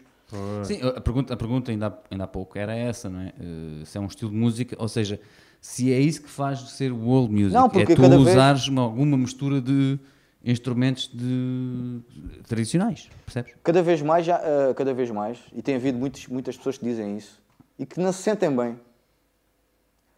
Eh, pessoas de outras culturas, de outros credos, de outras raças, a tocar melhor ou igual àqueles, àquelas... eh, imagina, um, ja- um japonês a tocar fado. Yeah. Existe japoneses a tocarem fado Sim, sim, tocam bem. fabulosamente. E uns a tentarem cantar, já tem... é diferente, né? Porque É como existe, se calhar, um português a tocar didgeridoo melhor com o aborígene. É possível, já, hoje em dia acontece. Eu, eu- eu tenho uma história caricata, que eu, uh, o mestre, o Sané, é mestre de percussão de muita gente. E é um grande mestre. E numa das aulas que nós estávamos a ter, no Andanças, estava lá o Júnior, dos Terracota que é outro rapaz que eu nunca vi uma pessoa. Conheço poucas pessoas que têm uma capacidade para pegar no instrumento e tocar o instrumento como ele é. Porque é outra coisa que nós também não sabemos como é que os instrumentos são. E, e foi dos melhores, das melhores battles que eu assisti pessoalmente, e depois tens o poder do tambor. Na minha vida foi com o Júnior e com o mestre. O mestre fazia, o Júnior fazia, o mestre, e aquilo foi ali uma disputa. Percebes? E hoje em dia já é difícil. Estou a ouvir um rapaz que é o Marcus Gad. Marcus Gad é um homem que está a dar, uh, está a dar uh, nome na música da, da Jamaica, no reggae, mas ele é da Nova Caledónia. New Caledon, ali a zona do Austrália, Nova Zelândia, essa zona aí, Nova Caledónia. Ele vem da Nova Caledónia e tem um som fora do normal. Tipo, notas que é uma lufada a dar a fresco dentro daquele estilo musical. E é um. Eu não sei se ele chegou a ir à Jamaica, ele nem sequer é jamaicano, é da Nova Caledónia. Percebes? E é isso que é, que é que está a acontecer, esta globalização no mundo. O que é que acontece com estes jovens agora, na atualidade? No nosso tempo, para tocar um instrumento, nós éramos os maiores. Se a gente tocasse de didgeridoo, vinha uma pessoa, apreciava, porque não havia ninguém, era só tu Não. e mais outro. Yeah. Nem nunca Havíamos- tinha visto. né? E, É, eh, ou a tocar de jambé. Aqui em Faro éramos para aqui, 3 ou 4. Três ou quatro, era o fazer Tércio, era, sim, o Tércio, eu e tu, ah, O, o do. o, Di- o, Diogo, Diogo, o o Diogo Diogo, o também, Diogo, sim. yeah, o Tércio também tocava muito bem, e tu, o Diogo. Ah, E eu, agora, o que é que eu noto? E é o que eu digo, toda a gente agora, e vai, de- vai, vai demonstrar aquilo que tu tinhas dito, que achavas que hoje em dia que as bandas eram praticamente dentro de estilos muito iguais, e tens razão no que dizes. A malta hoje em dia, toda a gente canta bem, toda a gente dança bem, toda a gente toca bem. No nosso tempo era muito difícil saber cantar, saber tocar. Sim. Mas agora, né, esta geração nasceu, nasceu numa altura de. não sei explicar. Com muita tá- informação também. Muita informação, está na genética É o e. que eu dizia ali em é, tá tá tudo, tá, tu começas já, eles começam já com iPads. Sim, Tu o que é que nunca tiveste? A minha profissão sabes o que fa- era é- isso, né? sim, Tu, a a minha nossa profissão- infância, estavas a dizer a nossa infância, a nossa infância foi passada na rua. claro, foi. foi, A foi. brincar A na jogar a rua. bola, o que é que nos unia a bola? Sim, a jogar a Outra- bola Havia dois, coisas. dois pilares que, que nós, eh, fortes nossos. E do Mauro, dessa malta toda que vem cá e cá de vir, que somos amigos de Filhó 20 também. anos, de 20 anos. Era o futebol. Futebol era o principal. A malta até ensaiava, mas se calhar jogávamos futebol antes ou depois. Mas a gente jogava a bola todos. O, o Strack, né? o grande músico. Eh, futebol e a música. né? E felizmente, eh, no meu caso, não foi premeditado. Ah, porque o futebol não tinhas que gastar dinheiro. Não precisavas, não precisavas de dinheiro para nada para aquilo. é? E na, e na altura a música, pronto, os instrumentos já eram caros. já- Os instrumentos já- eram caros. já- Ter um já- PA, já já, custava não, tinha, já não tínhamos PA. Era como diz o Beto Calula, era um amplificador para todos, não era? Com várias entradas. Era um amplificador para várias entradas. E é verdade. Depois a sonoridades foi evoluindo, foi evoluindo, criando uma identidade própria, eh, tem o seu público próprio. Já falaste de prémios que a Rádio Rua recebeu? A Rua FM. O, o Sonoridades, já alguma vez foi nomeado? Não, estiveste não, para... não. É pá, o Sonoridades sempre foi um bocado outsider. Um pouco outsider. Sabes, um bocado a política que ele tem de divulgar e mostrar eh, tudo o que foge do mainstream. Porque tu, para seres nomeado ou para ganhares um prémio, tens que estar Yeah. Lá. no meio. Yeah. E quando tu estás paralelamente ao meio, e às vezes as pessoas, que é outra coisa que acontece, e com muita razão, que a gente fala aqui muitos, eh, eu, eu posso ter um programa de rádio, convidas uma pessoa que tem uma banda, convidas uma pessoa que faz um filme, convidas uma pessoa que dança, e nós todos temos o mesmo discurso. Temos, aqui é três vezes mais difícil de fazer, seja o que for, do que se for em Lisboa ou no Porto, ou noutro sítio qualquer. Eu acredito que o meu programa, o nosso programa, que não é, só, não é meu, é meu, é nosso, dos ouvintes, da rádio, e, e eu que o faço. Nunca considerei meu. Nosso. Se fosse noutro sítio, com 16 anos, já tinha ganho a medalha da cidade, se calhar tinha sido uma notícia no jornal. Ah, mas quem, quem diz o Sonoridades diz eh, grandes nomes da música aqui do Algarve, dançarinos, eh, Personalidades, pintores, eh, especialistas de arte de rua. Eh, Só para dizer que já tivemos aqui um medalhado da cidade. Exatamente. Sim, o, Dois. o, o Armindo. Dois? Ah, Agora- mas o Armindo foi mais recente, é? Sim. O Arbino esteve aqui já, já foi medalhado também. Ok. Mas depois de ter vindo aqui. Sim, já depois Oh, tu não és medalhado aqui, mas és medalhado lá fora. Eu já, E aliás, eu- temos uma camisola amarela ali, Também é verdade. de um algravio. Exatamente. Eh, Ah, mas, houve, sim, eh, sabes que isso, isso pode ser a morte anunciada para qualquer projeto. É tu. eh, Mas de- desde já deixa-me só agradecer por aquela camisola, que eu tenho muito orgulho de tê-la lá. eu vou, eu vou, e agradeço muito à pessoa que a deixou aí. eu vou ver esse podcast. Está lá por, para ver. por favor, vai. Ele, ele eu tô- falou, ele falou bem, não fui eu que entrevistei, infelizmente. Para a próxima que ele vier cá, vou ser eu a entrevistar, porque, Pois. porque quero. Mas eh, gostei muito de o ter aí e mais ainda de ter recebido aquela t-shirt. Eu gosto muito do vosso trabalho e tenho seguido, fiquei fã, fã, fã. E, e é muito difícil, vocês já vão com 60 e poucos programas, 70. 70, e já est- eu estou a tentar ver todos. Portanto, Sim, tu, trabalha- e tu trabalhas num sítio onde nós também passamos e estamos lá, que é na Rádio na Rua. eu colaboro, Temos colaboro, sou temos- colaborador. Temos, o nosso, há Sou 16 colaborador. anos. Há 16 anos. É muitos anos. Pronto, o programa, a rua, a É isso, rua foi desculpa. posta na, na boca do mundo. Exato, deixa-me só, deixa só interromper-te. eh, Estás à vontade, não por interrompes, isto é uma dois conversa. segundos, se- porque é assim, eu quero hum, fazer-te três perguntas ainda. Já nos estamos aproximando do fim, porque isto a gente está a falar, é como tu Ah, pois. sabes. Olha, ficou sei. muita coisa por dizer. Pois. Ficou muito por falar. Logo voltas, E logo vais, vai ter que voltar, vais ter que voltar. Se eu voltar, eh, gostava de deixar aqui um desafio. Eu gostava de voltar, mas eh, para falar das personalidades dos maluquinhos de Faro. Não, o que fazemos Ah. é, tu voltas para falar de como é que é, porque não chegamos a falar nisso, mas como é que é, ainda assim são 16 anos, ter um programa de rádio não é? e seres, como tu disseste, fazes os em direto, ou seja, tu estás lá, presente, Faço como é questão. que é 16 anos, teres sempre aquele dia, à quarta-feira tens de estar lá, não é? a fazer aquilo, como é que é isso, e trazes muitos dos teus convidados e das pessoas que fizeram Ah. parte desses Aqui 16 ao- anos. Sim, trazes aqui e fazemos uma festa aqui, vai ser o Pode ser próximo que- programa, vai ser assim. Eh, agora, eu tenho esta pergunta essencial, que a gente tem que fazer sempre, Uhum.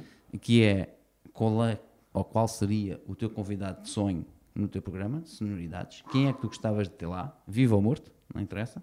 Ah, isso é Não, fácil. vivo, É, vivo. Vivo. Pois é, que morto é lá, fácil. o Bob Marley, né? Pois, exato. É o Bob. Não, então vá, vivo. Epá, desculpa Vivo. lá de eu ser eh, tão eh, Isso é, a previsível. primeira, isso é a primeira pergunta. E a segunda pergunta, e quase como final já, Sim. eh, depois ainda temos mais duas ou três, mas pronto, mas esta também, é o que é que tu tens? Um homem que estuda música do mundo, porque tens que estudar música do mundo, já nos disseste, já, já um afirmaste e estudo, um confirmaste. estudo conta- constante e diário. Mas Exatamente. não é só o que eu estudo neste momento. Quer o dizer, que é que tu tens na tua playlist? O que é que fica o lá? que é que queres que responda primeiro? O que é que achas que demora menos tempo? Eu, por acaso, queria responder, a- gostava de responder a, o- a resistência dos 16 anos, Pronto, então vá. que é, que, é, que é um paralelismo a todos os artistas que têm vindo aqui e dizem todos o mesmo, que é, Então é três vezes ou quatro vezes mais difícil porque sermos daqui porque, e estamos a fazer algo, portanto tens de ser muito... Para mim, o, para mim é só ter uma palavra, resistência. E nunca desistir. Nunca. Que é a história do velho e do burro. Nunca desistir. Percebe porque o, burro- o velho vai em cima do burro e o puto vem mexendo, ou só porque o, o velho que é- vai em baixo e o puto vai em cima do burro, ou porque é o burro, coitado, vai carregado. É focar-te naquilo que achas que, é- que é aquilo que queres fazer e seguires em frente. Uh, filtrares as opiniões que achas que são importantes, menos boas, boas. As boas não te levam a lado nenhum, as, as menos boas é que te levam a melhorar. Uh, e muita resistência, porque é muito difícil uh, fazer, seja o que for aqui em Faro ou no Algarve, com tantos anos. Posso só adicionar aí um, um ingrediente que tu Diz? já mencionaste também e que acho que estás. Não estás a esquecer, mas, mas é só Posso para te ajudar. só- Diz. Que é para além dessa resistência que tu estás a falar, também é não ter medo da mudança. Tu mudaste E a mudança é constante, é diária. melhor, não é? É diária, E não tiveste diária. medo dela, não é? Então, não- resistir, mas não ter medo da mudança, porque se as coisas não estão a funcionar, também não, não há medo nenhum em mudar e Não, fazer com que não, elas não, funcionem. não, é, não, isso mudar é bom. E para melhor é sempre bom. É como nós é sempre a mudar o cenário, não é, Luís? Mudar é bom. Eh, a playlist, eh, se calhar vou ser um bocado chato o que eu vou te dizer, mas pronto. Bob Marley. Não, não, não. não. eu falei em voz, em voz off a vocês que é os podcasts. Sim, sim, sim. Portanto, eu gosto muito de estudar. Eh, gosto muito de história, gosto muito de saber o porquê, gosto muito de- das religiões e tenho fases. Uma fase que quis saber da história de Portugal, eh, a história do Algarve, como é que o Algarve surgiu, Tens aí? Traz ti? Tens aí? eh, saber do Afonso III. Depois acabas por saber coisas caricatas. E então como é que eu descobri? Tens um programa da Antena 2 que é a Quinta Essência, em que o senhor tem uma ideia brilhante de convidar pessoas que escrevem livros e de falar sobre esses livros. E então é uma maneira de tu aprender. As pessoas falam sobre a história de Portugal, sobre a história da navegação, e nós somos um povo com uma história brutal, caricata principalmente, porque quando vias os holandeses, ou os franceses, ou os espanhóis com grandes galés, diziam assim, os portugueses são malucos, porque o barco tem a vela rota, uma casca de nós eh, com não. 500 pessoas, cheio de especiarias, ouro e prata, e o barco quase a afundar, e eles vinham, anos, até aqui, pronto. Olha, não E sei o que se eu conheces... ouço, eu tenho na playlist, Olha aí, está aí ao teu lado. Conheces esse livro? História de Portugal, Não, esse Odds. João Bentes. Não é desconhecido, não.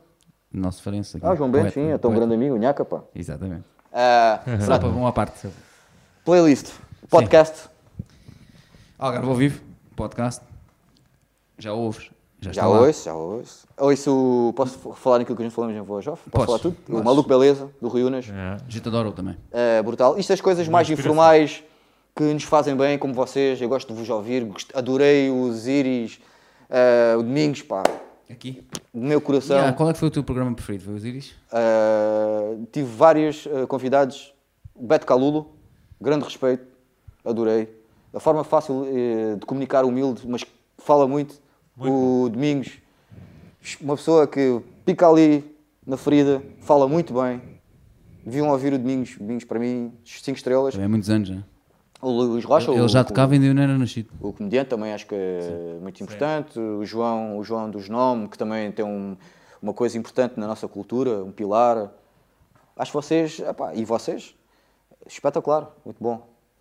Eh, ouço agora uma coisa mais séria e mais difícil de entrar na cabeça, que é a cultura védica, que é uma cultura milenar, das culturas mais antigas do mundo, antes de Cristo em que já se falava da astrologia, da astronomia, já se falava do- da dimensão da Terra, já se falava hum, de filosofia, já se falava de ciência. Estamos a falar tradição oral, 5, 6 mil anos.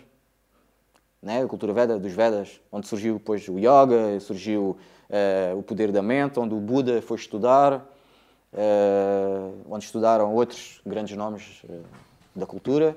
Tem esse- esses podcasts que eu ouço. Porque é a forma que eu, eu se leio, não consigo interiorizar, nem consigo pôr tanta coisa na cabeça, mas só ouvir, Yeah, é mais fácil. yeah. né? para mim é mais fácil. Então os meus podcasts são. E podes estar a fazer outras coisas também, né? Tá- Estás a ouvir e estás a fazer outras A coisas. Glória Arieira, que fala de- dos grandes épicas da, da cultura hindu, Mahabharata, a Bhagavad Gita, que são, são coisas importantes no hinduísmo e que são coisas eh, onde o- muitos cientistas do mundo foram beber, que hoje são famosos. O Einstein, o grande ditador, o Hitler, foi tanto que a suástica também foi daí. Cultura védica é muito interessante, aconselho a toda a gente, para quem gosta de, coisas diferentes, ler. E diz-me, quem é que Música. seria o convidado? Não, o convidado, o convidado. Porque música a gente já sabe, a gente já sabe mais Não, ou menos. música falaste, ouço- falando aqui. Música que ouço regularmente. Ok. Eh, neste momento estou a ouvir eh, Steel Pulse, de Ok. reggae, Ok. com grande ação. Eles voltaram com uma Continuas, grande... continuas a ouvir muito reggae, não é? Uh, continuo a ouvir o reggae. Mass Unification, que é o nome do álbum, pá, brutal. Marcus Gad, essa coqueluche agora do, do reggae. Belo, do Haiti, que tem um som e mostra que toda a gente fica tudo parvo com, qualidade sonora. Uh, Luís Caracol, um português, Ok. com um som. pá, eu tive o prazer de o entrevistar e conhecer pessoalmente no Festival E do. Algarve? E do Mas Algarve, é quem é ouve? reggae? Esse Luís Não, o Luís Caracol? Caracol é, tocava com a Sara Tavares. Compunha com ela e tocava. É, do, do Algarve. Sim. Alguém disse tens de dar um nome do Algarve, já que já deste tantos nomes Opa, internacionais. ou esse e mais assim, que tenho no telemóvel, ou que ouço em playlist. Sim, que ouças? Que Pá? Três Aleixo, Olha, o Daniel Camis, olha, o Tércio, olha. Todos bons. ouço é, com regularidade. Né? É, muita curiosidade com o Galopim. Ouve- Ouves mais do que os vês ou vês-os mais do que os ouves? Acho que fica ela por ela. Galopim, Galopim, muito curioso, gosto falaste. muito do mas João. O Galopim podias ter ido ao bafo ver. Exatamente, e assim vias logo os da Black Tennis também. Ah pá, pois é, assim, a minha profissão também limita-me um pouco. Eu trabalho sete dias por semana, às vezes. eh, Complicado. e Estou lá no outro lado, né, como sendo técnico. Não sou técnico, sou funcionário público, mas sendo técnico. eh, Pois que a gente tem mais essa coisa em comum, também já fomos colegas de trabalho, claro, além de claro. ter colegas E de eu e o banda. teu irmão, já fizemos. Eh, É assim, eu não, digo, que- eu não digo que seja quase mil apoios por ano, mas estás a ver, ao fim de 20 anos de profissão, É. as pessoas que tu conheces, eh, os artistas que tu fazes, né? é, é o que a profissão boa. que Como convidado, não, tem que ser vivo, né? Sim, sim, convém, É pá, pô, difícil, pá. Olha, já tive, já tive convidados eh, perfeitos, nomeadamente o Tom Zé, um dos mentores do tropicalismo a de- que teve com a Maria Betânia eh, e com outro artista, agora não me recordo o nome, muito grave. Muito grave que é o artista ou não te lembras? Não me lembrar do nome do homem, né? claro. Sabes comigo tens que O Tom Zé, essas coisas o Tom Zé sem pá, espetacular, pá, um homem com um intelecto, filósofo. Veio dar um concerto ao Festival Med, deu porrada nos portugueses a dizer chega, e os portugueses sempre, uh, grande concerto. e foi grande concerto, porque ele escreve de uma forma diferente. Susana Baca, esta senhora Eu que pensava é... que ele ia dizer o Algarve ao vivo, queria ter lá o Algarve ao vivo. Opa, é assim, tu fazes um programa de música do mundo, ouves os, ouves os músicos no CD ou no programa Claro, e claro, tens por isso o é eu prazer de os conhecer ao vivo. A Susana Bach é uma diva, pá, uma senhora da, da cultura afro-peruana, que a vida dela é preservar a cultura dos africanos que foram levados para, para o Peru para trabalhar nas plantações e criaram uma cultura nova, uma mistura entre os peruanos e os africanos. é? E eu conheci essa pessoa, conheci o Chico César, um dos grandes nomes da música brasileira. Ele nasceu no fim do mundo. Ele nasceu em Catolé do Rocha, que era um sítio, ele andava quilómetros para se pôr à frente da montra dos, dos vinis e conseguiu trabalhar nessa loja. Isso contou-te ele, pessoalmente? Fizeste entrevista? Não, já sabia. Tive Ah, que ok. fazer entrevista, tive que estudar a biografia dele. Ele depois tirou jornalismo, mas fez música. E hoje é um grande nome. Para mim é, para mim é o top. Para mim é uma pessoa que eu também ouço. Tenho sempre aqui no telemóvel. Eu estou sempre a ouvir. Principalmente o CD aos vivos, Chico César aos vivos, que é e a guitarra. Que é outra coisa que eu preciso, que é o acústico. Temos né? aí uma Ah, coisa eu- em calha que... E agora também eu estou a ouvir o Gentleman, no MTV. Ah, Muito bom. Ó, Quem é que eu estava de entrevistar? Pá, assim, pá, é terrível. O Algarve ao vivo. Ah, Vocês, olha, deixar aqui o convite. Deixar aqui o convite vocês irem lá falarem. Ah, sim, mas todos, tem aqui todos. temos, temos que combinar isso como deve ser. Eh, vou ter lá os Folk Percussion, dia 26, Ok. lá no programa. Quando dizes temos que ir todos, como assim? Vocês, o resto da malta que. Estamos todos. Sim. Estão aqui todos? Não, estou a Não, brincar. eles quando é para esses eventos estão eles estão sempre presentes, sim. Pá, Peço pá, desculpas, pá, não está ninguém atrás das câmaras hoje, como tu vês. Pá, vocês isso. Os É, artistas estão aqui. é que todos os dias, todos os dias uma pessoa está a descobrir música nova mesmo. Há pouco eu falava com vocês, uh, off record, que em 16 anos passei pela primeira vez uma senhora do- das Ilhas Comoro, Yeah. né? Yeah. Nva- Nvawa, N-A-W-A, né? Yeah.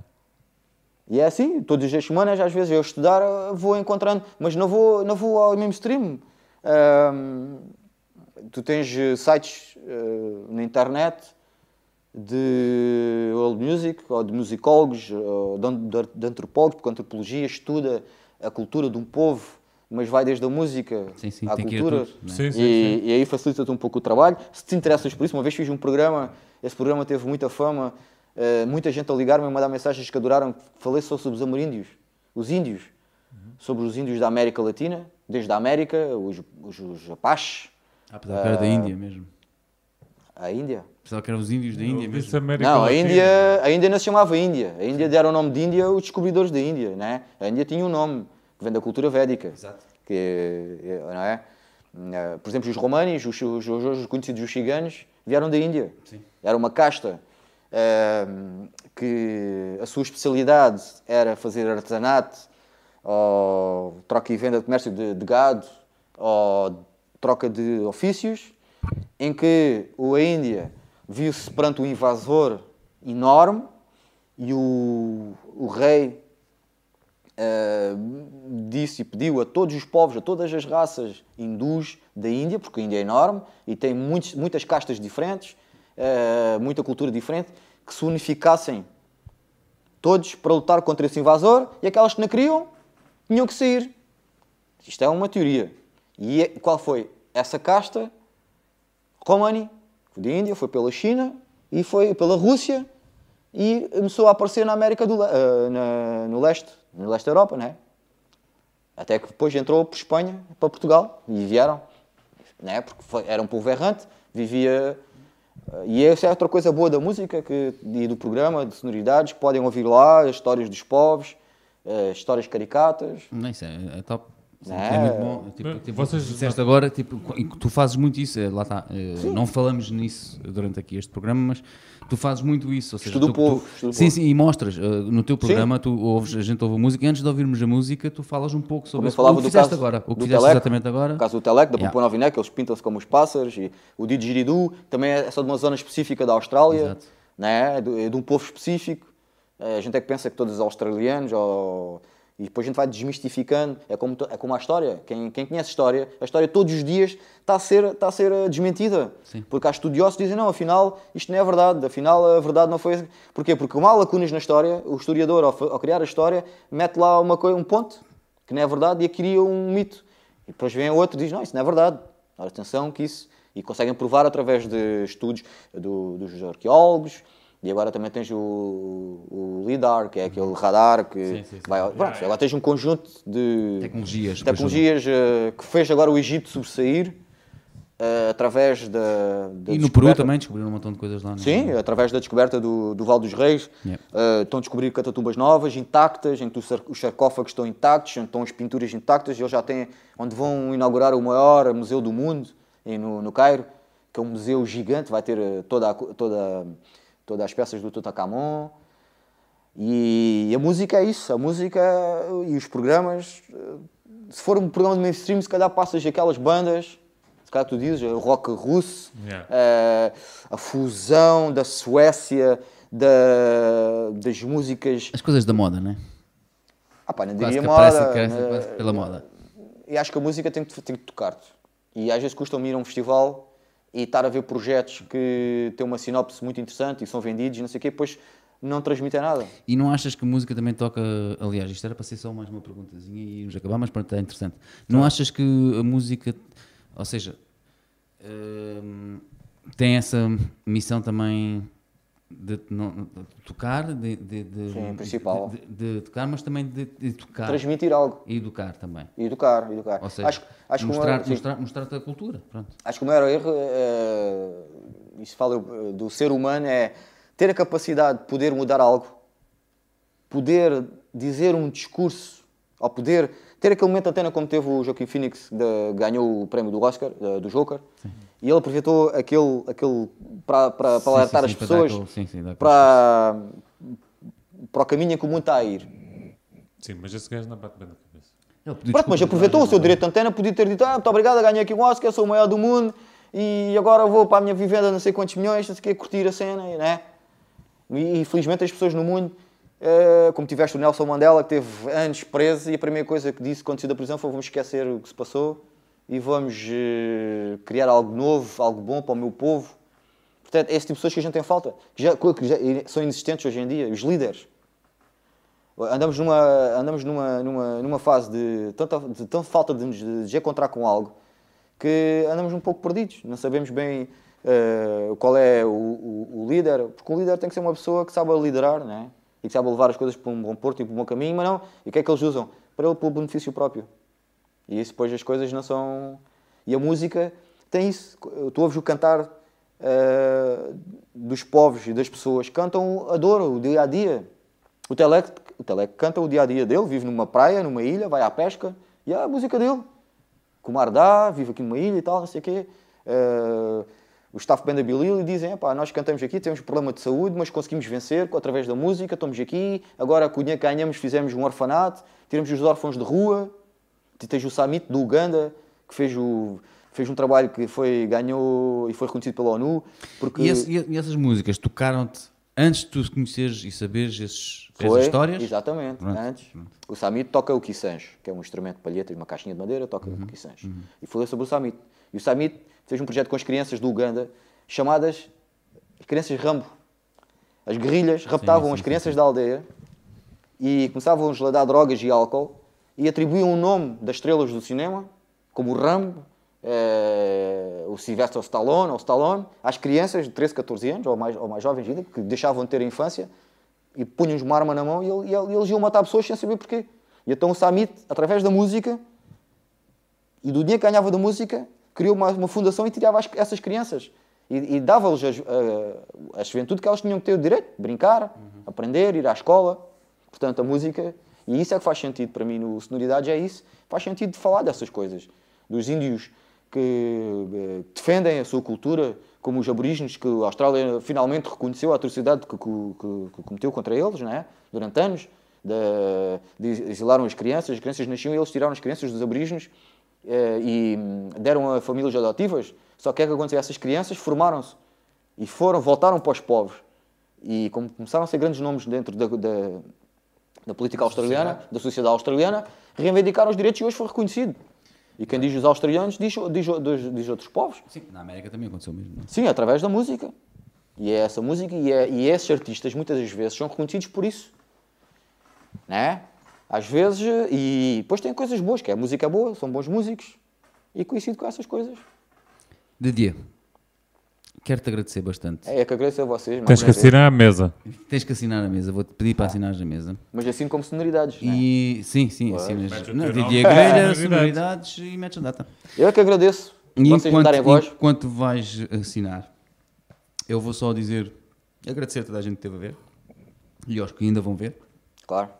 Dizer que este programa vai passar daqui aproximadamente um mês na Rádio Rua, só para te informar já, que já temos uns quantos à frente para passar. Agora bem, fazemos isso é dois bom por sinal. semana. Não é que fazemos dois por semana, então por isso é que Isso é bom sinal. torna-se um bocado mais complicado. Uh, para a semana temos mais. Uh, podes começar já a assinar, que é para eu fazer-te a última pergunta. Então, mas eu tinha uma noite. do segmento de perguntas estúpidas. Exato, era perguntas Oh, estúpidas. boa, boa. Segmento de perguntas estúpidas. É neste pá, momento. isto. É, então vá, isto- Luís, tu dizes a primeira. Uma pessoa até se sente aqui eh, assinar no meio destes nomes todos. Pá. É... Eu já pedi ao Luís para mudar a mesa, mas ele não quer. Não, ainda dá espaço. Olha, está aqui Armindo Silva. É, Podes pá, assina aí ao pé. Vou assinar porque para mim o Armindo é família. Deve estar aí o Melro também. Tá? Deve estar. Também é o meu, o meu irmão Mel. Tu és- já tocaste muitas vezes com ele. Aliás, Muitas quase vezes. todos os projetos musicais que tiveste foi com ele, não foi? Ah, sim, é uma coisa boa dos vossos convidados que vocês têm. Eu já, eu já toquei com, com grande parte desses, desses, desses eh, músicos, né? Eh, em, em projetos, em maluquices, né? Que às vezes também é bom a gente fazer maluquices, que é para ver o que é que dá e o que é que não dá a nível musical, porque e depois com o programa, o que é que me trouxe? Investir em instrumentos. Eu tenho, tenho em casa pff, mil e um instrumentos do, do mundo inteiro. Sim, o concerto Toco que tudo, mas não toco nada. Aquele, aquele concerto que, que, que, filmei. que E foi nessa altura, e nessa altura ainda tinha. Foi no eh, F, foi no F, não foi? Sim, foi no F. E nessa altura ainda não tinha os instrumentos que tinha encomendado e que entretanto recebi, que tenho em casa, tenho montes de Mas instrumentos. mesmo assim já tinhas ali um arse- um arsenal, Tenho, tenho bastantes. até te perdias para saber onde é que tinhas de tocar, não é? Tipo, "Ei, agora tenho que Às tocar vezes nisto, agora tenho dá essa tocar nisto." sensação, mas sabia o que é que tinha que fazer. Sim. É pá, mas diz- eu gostei dessa, dessa rúbrica, como é que é? Musi- perguntas idiotas. É um Idiotas. de perguntas Muito bom. sim. que o Luís vai fazer Oh, agora. Antes disso, só vou dizer que o nosso querido Hugo Monteiro eh, diz bela conversa, moços. Eh, não, diz moços, o moço já sou eu que acrescento. Eh, parabéns, rapazes. Ah, pá, obrigado. Vai lá a tua pergunta, então. Vai, a minha pergunta é a seguinte: na rádio, vocês fazem aquelas cenas todas, metem aquilo tudo para dar, não é? Por exemplo, pequena faz em direto. Sim, é pequeno faz em direto, entra no. Entra no, é uma vinheta, chama-se uma vinheta. Ok? E essa vinheta entra no fuso horário do, do programa, que é o que acontece com vocês. Vai Ok. atribuindo uma vinheta a vocês, uma letra, por exemplo, não é? Sim, sim. E, Então, e se faltar a luz? faltar a luz, não ouves o programa, não ouves a rádio. Ah, é? Se faltar a luz. é- Não há gerador, não há forma como. eh, Ah, é? Não tem gerador ali? Não, não. E, há- e- e já tem acontecido outras coisas, que é o emissor. Eu não sei se fala o correto, seja o emissor ou o receptor ou a antena. A antena é na foia. Já tem acontecido até a antena a variar na foia e a rádio ficar em baixo durante muito tempo. Porque depois tens que ir à foia. Por acaso já me aconteceu eu não ouvir rádio, sim. Querer ouvir ou não ouvir. É o que dizem. E gurnir para a foia. Sim. Ah, pensei que as perguntas fossem mais complicadas. Pá. Não, é só, é, são só parvas. São só, É só Não, mas quando, eh, sim, podia haver um gerador, se calhar, eh, se calhar as outras rádios, eh, não digo concorrentes, que é uma palavra feia, porque é outra coisa filosofia da rua, é que não tem. Que é outra coisa boa, a gente está-se com todas as rádios, a gente chega aos sítios dos festivais. Como é que já comecei a fazer? O, eu, eu com o F ia um dia ou dois antes, eu passa- passávamos cabos no Terreiro do Sol, nem fita cola tínhamos. E, vi- e sobrevivíamos porque a rádio oficial do festival trazia equipamento a mais, e, olha, tenho aqui isto a mais, é pá, e- estás a ver? Ainda hoje Yeah. acontece isso. Sim, sim, sim, sim. Parecendo não, é que é esta coisa que se cria, esta amizade dos festivais e, e eu com uma pena, não é? Pá, é reverência de ser farense, é assim. O Vicelo também manda aqui um grande abraço. Micélio, o Vicelo, Micélio. Mi- Mice- As congas que eu tenho, as congas que eu tenho devem ter, devem ter 20 anos e foram comprados ao Micélio. Sabes porque é que se chama-se Micélio? Esta, esta, esta mesa está aí atrás de ti que estamos a falar hoje também foi comprada no Vicelo. É? Ah, Chama-se Micélio porque o Micélio, mais uma vez, eh, une-nos a música, porque a gente tínhamos já as jams Yeah, na é- casa dele e fazíamos jams que nem envergonha ninguém, grandes, grandes músicos.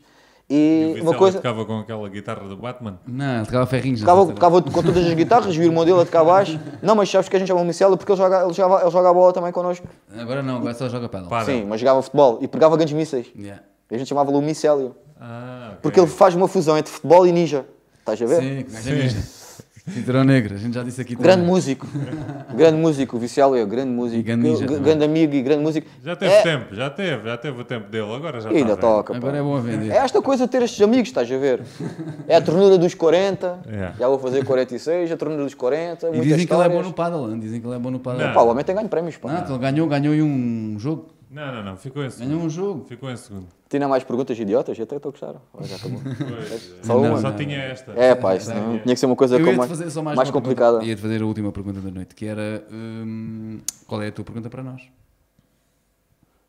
Ah pá, eu não, sei, se- eu não sei se teria uma pergunta para vocês, talvez um, um elogio. Não, mas já deste. Já dei uma pergunta para vocês. Elogio já estás farto, dá.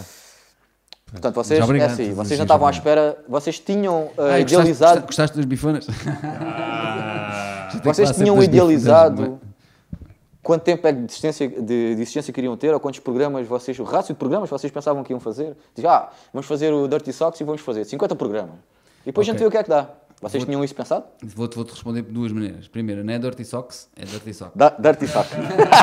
Opa, é só uma meia suja? Primeiro, É só uma. Isso é um perneta, então. Não, porque há muita gente que diz Dirty Socks, por isso é que eu estou a Opa, Socks o- porque são é um par de meias. Exato, mas a gente somos, somos, apesar de sermos dois, é só o Dirty Sock, é só Yeah. sozinho, é isolado. E não, não tínhamos eh, em concreto nenhuma, nenhum, nenhum número, mas tínhamos, eu tinha posto um número na cabeça para. Porque eu sou assim, eu, eu gosto de ter coisas assim, tem, tem que ter números. O Luís não é tanto assim nesse sentido. Nada. O Luís não tinha esse Quer número. fazer sem parar, nunca. Não tinha nesse número, mas o Luís tinha um, um objetivo e eu tinha outro. Ou seja, Posso- eu era 52 no mínimo, Hum. no ano, 52, porque, ou seja, era um por semana, e no fundo vai dar ao mesmo objetivo que era o do Luís, que era Claro. fazer no mínimo um por semana. Deixa fazer mais perguntas? Não uma? interessa se é 52, não interessa o quê, deve fazer um por semana. Pronto. É, posso fazer mais perguntas? Podes. Pronto. Eh, e eh, como é que surgiu a ideia? Como é que surgiu a ideia? Eu já respondi Porque- isso cada vez, vai ser o Luís agora. Tu nada já viu os nossos programas. Então, na vez todos. Estou a começar a ver, eu já vi o uns Brandão. 5 ou 6. Isto- este, este convidado, este convidado, peraí, antes disso, este convidado é como os outros convidados que a gente tem, só começam a ver os nossos programas depois da gente os convidar e virem Yeah, cá, yeah, que é para yeah. virem cá poderem falar e Não, dizer, não, não, eu sei que tu já vês há mais tempo. que Sabes me porque é que eu vejo? Não, eu vou dizer, eu vou dizer a verdade. Eu eh, vi porque sou grande apaixonado por Armindo. E quando soube que o Armindo vinha cá, Porque o tem histórias. É. Vai- Pena tenho eu não Então, ter dinheiro ficou e não com um ele. escritor para escrever as histórias dele. Nós ficamos 4 horas com E, soube, e quando soube que ele, que ele- que ele- tinha vindo cá, eu pá, tenho que ver. E, e gostei tanto da vossa forma, da forma como o Poeira põe os convidados à vontade.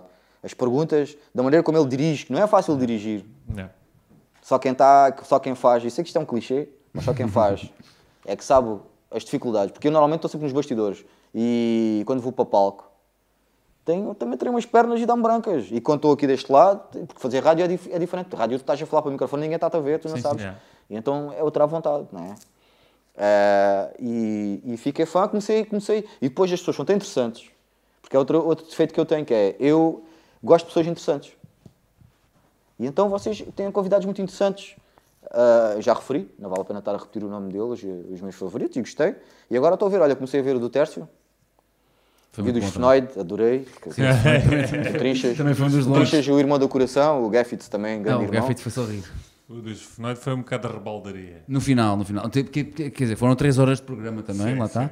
A primeira Ah, hora e horas, meia. mas já houve. A primeira hora e meia foi O mais. Fenoide curti Depois aquela o parte-. Curti a parte que foste ali para o gajo Para mostrar, os sim, sim, sim. Sim, porque também, é Yeah, é. O Trinchas nesse- nessas coisas ele é. Podíamos ter top. falado nisso, Tá olha, muito bom. esqueci, podia ter trazido aqui uns instrumentos e, e mostrar e explicar. Exatamente. yeah. Uh, essa falha foi minha. Estou sempre, porque- não, falhas nenhumas, isto é nós, assim, marcamos-te assim um bocado assim em cima do joelho. Faz mal. Porque por causa dos 12 anos, nos 16 anos, desculpa, 16 anos. Foi por causa disso que a gente quis marcar eh, contigo, agora nesta altura. E depois, entretanto, temos outros projetos e outras coisas que estávamos Yeah. a fazer e não deu para Às vezes dizer daqui um tempinho, coisas. logo, logo voltamos, ou equacionamos voltas. a, Claro, uma a coisa é falar. Daqui uns não, não meses. diria grande, mas eh, se calhar trazer uns instrumentos e falar Não, sobre é os isso. E, instrumentos. e mais, e- se calhar trazeres um convidado ou dois. Trazeres malta que te ajudou. Esse, esse, esse é quem trazia. Eu trazia eh, logo duas. Caminho. Não. Não, trazia, trazia duas coisas logo para ter um conteúdo cultural interessante, duas pessoas interessantíssimas, eh, especialistas na área deles, o Zé João no Didgeridoo, que epá, é uma pessoa fabulosa. Olha, isso era bom. É, Isso era coração. Era bom que coração. assim, É, em vez de fazermos, um- em vez de fazermos só, só o programa, quer dizer, também gostava se esse programa só dele, não é? Mas podíamos fazer, começar assim, Porque estás a ver. Assim. Ele, ele mete faro, ele mete faro, mete o Algarve, Lola, mete na boca do mundo, como faz o Sérgio com o Jambé. Trazia o Sérgio do Jambé, o Sérgio uh, Jambé, da percussão, Sérgio Percussão, que é o nome dele, está lá no Facebook, e que dá aulas de percussão aqui na Associação de Músicos. Um grande mestre, sabe histórias da África, de coisa. E o Zé João do Didgeridoo, que era para, ser, para ter uma cena diferente, estás a ver? Yeah, yeah, yeah. E se calhar o Ricardo, mas ele, o Ricardo vem cá, porque o Ricardo é espetacular. Boa onda, muito, pá, Essa Trazia essas pessoas cá. Ou trazia o Zé Francisco também, dos Mare Nostrum, Tá grande ele. músico. É pá, e temos que arranjar lá o contacto para marcarmos com ele. Qualquer. Para o Mara Nostra virem Ah, aqui. sim, claro. A gente A agora vai Helena. Madeira também se calhar trazia. Porque Já eu convidei a já Helena Madeira já- para, já para o programa, só Não, que a Helena ela Madeira já veio cá. aqui, a Helena Madeira veio aqui, ah, ainda vou ter o programa porque vou a a Dirty Saco. É pá, desculpa, meu. Não, no aniversário. Ele Tanto, disse, ele disse isso. E ela também, ela também disse. tanto, ouve lá. Disse, ah, o o Didier convidou-me. Isso tanto me aconteceu que eu convidei o Zé, que está a dar aulas em eh, longe, Alcotim, e não pôde vir. E o trabalho é mais importante, não é? E convidei a Helena, eu também não pôde vir porque ela, coitada, tem que vir com a harpa e não sei o quê. Yeah. E já viste o da Helena? Já, claro. E quem é que eu convidei? O Ricardo. O Ricardo disse logo sim. Sim. Ele, ele, eu, eu digo logo, ele vem. Ele disse assim: estás aqui nomeado, todos os anos que o Sonoridades fizer anos, tu tens que vir aos, anos, aos aniversários todos dos Sonoridades. E ficou assim. Pronto. Pronto. E agora vai ter que vir sempre. Sempre. Coitado, coitado. Vai estar ele lá no Japão, o Ninturi, não sei o quê, eu tenho que vir. Tens que puxar por ele porque o homem Esse está sempre começou fora, na né? guitarra elétrica e, e toca guitarra. Sim, agora está em França. Agora está em França. Como o. Kemis. Sei onde é que o Kemis Sim, o. Kemis também é sempre aí. O Algarvio, o Algarvio inglês, doido Yeah, da cabeça. Pá, músico fabuloso. Por acaso é verdade. Músico fabuloso. É Vocês com- já tiveram aqui convidados para espetaculares. Muito Só bom. espetaculares? Muito bom. Galopim, o Beto Calulo, há pouco tempo. mais. Já temos ali atrás mais também. yeah. É pá, é, com a idade já vês mal, né? Sei quem que está ali atrás. Já vais lá ver. Já vais. Ah, é? Ok. Bom, vamos para as despedidas. Bora, bora. Uh, vou olhar para aquela câmara ali em frente. Aquela, morreu. Aquela ali que está ali. Já Essa morreu. já morreu. Essa já morreu. Ah pá, mete uma câmara, mete uma câmara com nós três, pá. Tem que ser esta aqui assim. É aquela ali. É esta aqui assim. Esta aqui assim. Yeah, Está assim meio desganha assim. Yeah, é mesmo essa, é mesmo É essa. esta aqui assim. Está a apanhar o Didier também. Também podemos olhar. É aquela assim, vês? Diz, é Até que- vou é- é- aproveitar é, para- o teu nome daquela terra em Vocês têm que apoiar esta malta, está a fazer um trabalho excelente. E digo já a eles que podem contar comigo. Para aquele projeto que nós falamos. Aliás, tu já, disse- já, já disseste isso Porque eles precisam de patrocínios, né? E a no- a maneira que nós podemos patrocinar, se não tivermos dinheiro, podemos patrocinar com o nosso ofício. É o que a gente precisa. É, Com o nosso ofício. Money. Pois, eu sei que vocês precisam de dinheiro, mas se eu puder ajudar com, o meu, com, com a minha profissão, Claro, claro. senhora. É, podem já contar é- comigo. É já menos é isso que gastam. Só temos é que agradecer. E para todos os que estão lá em casa que querem ajudar com a vossa profissão. Vê podem lá se alguma senhora da vida ouve e podem depois. mandar- mandar- Não, isso não precisamos. Isso, isso- isso estamos bem, os dois. Não, mas para limpar dá uma arrumação aqui, mas... Ah, sim. Isso também já veio aqui a senhora Ah, limpeza ok. do outro dia. Não reparaste? E espero que, e espero que vocês estejam no F este ano. Vamos fazer tudo para que estejam. Opa, era- isso seria o ideal. Para a semana temos mais um ou dois?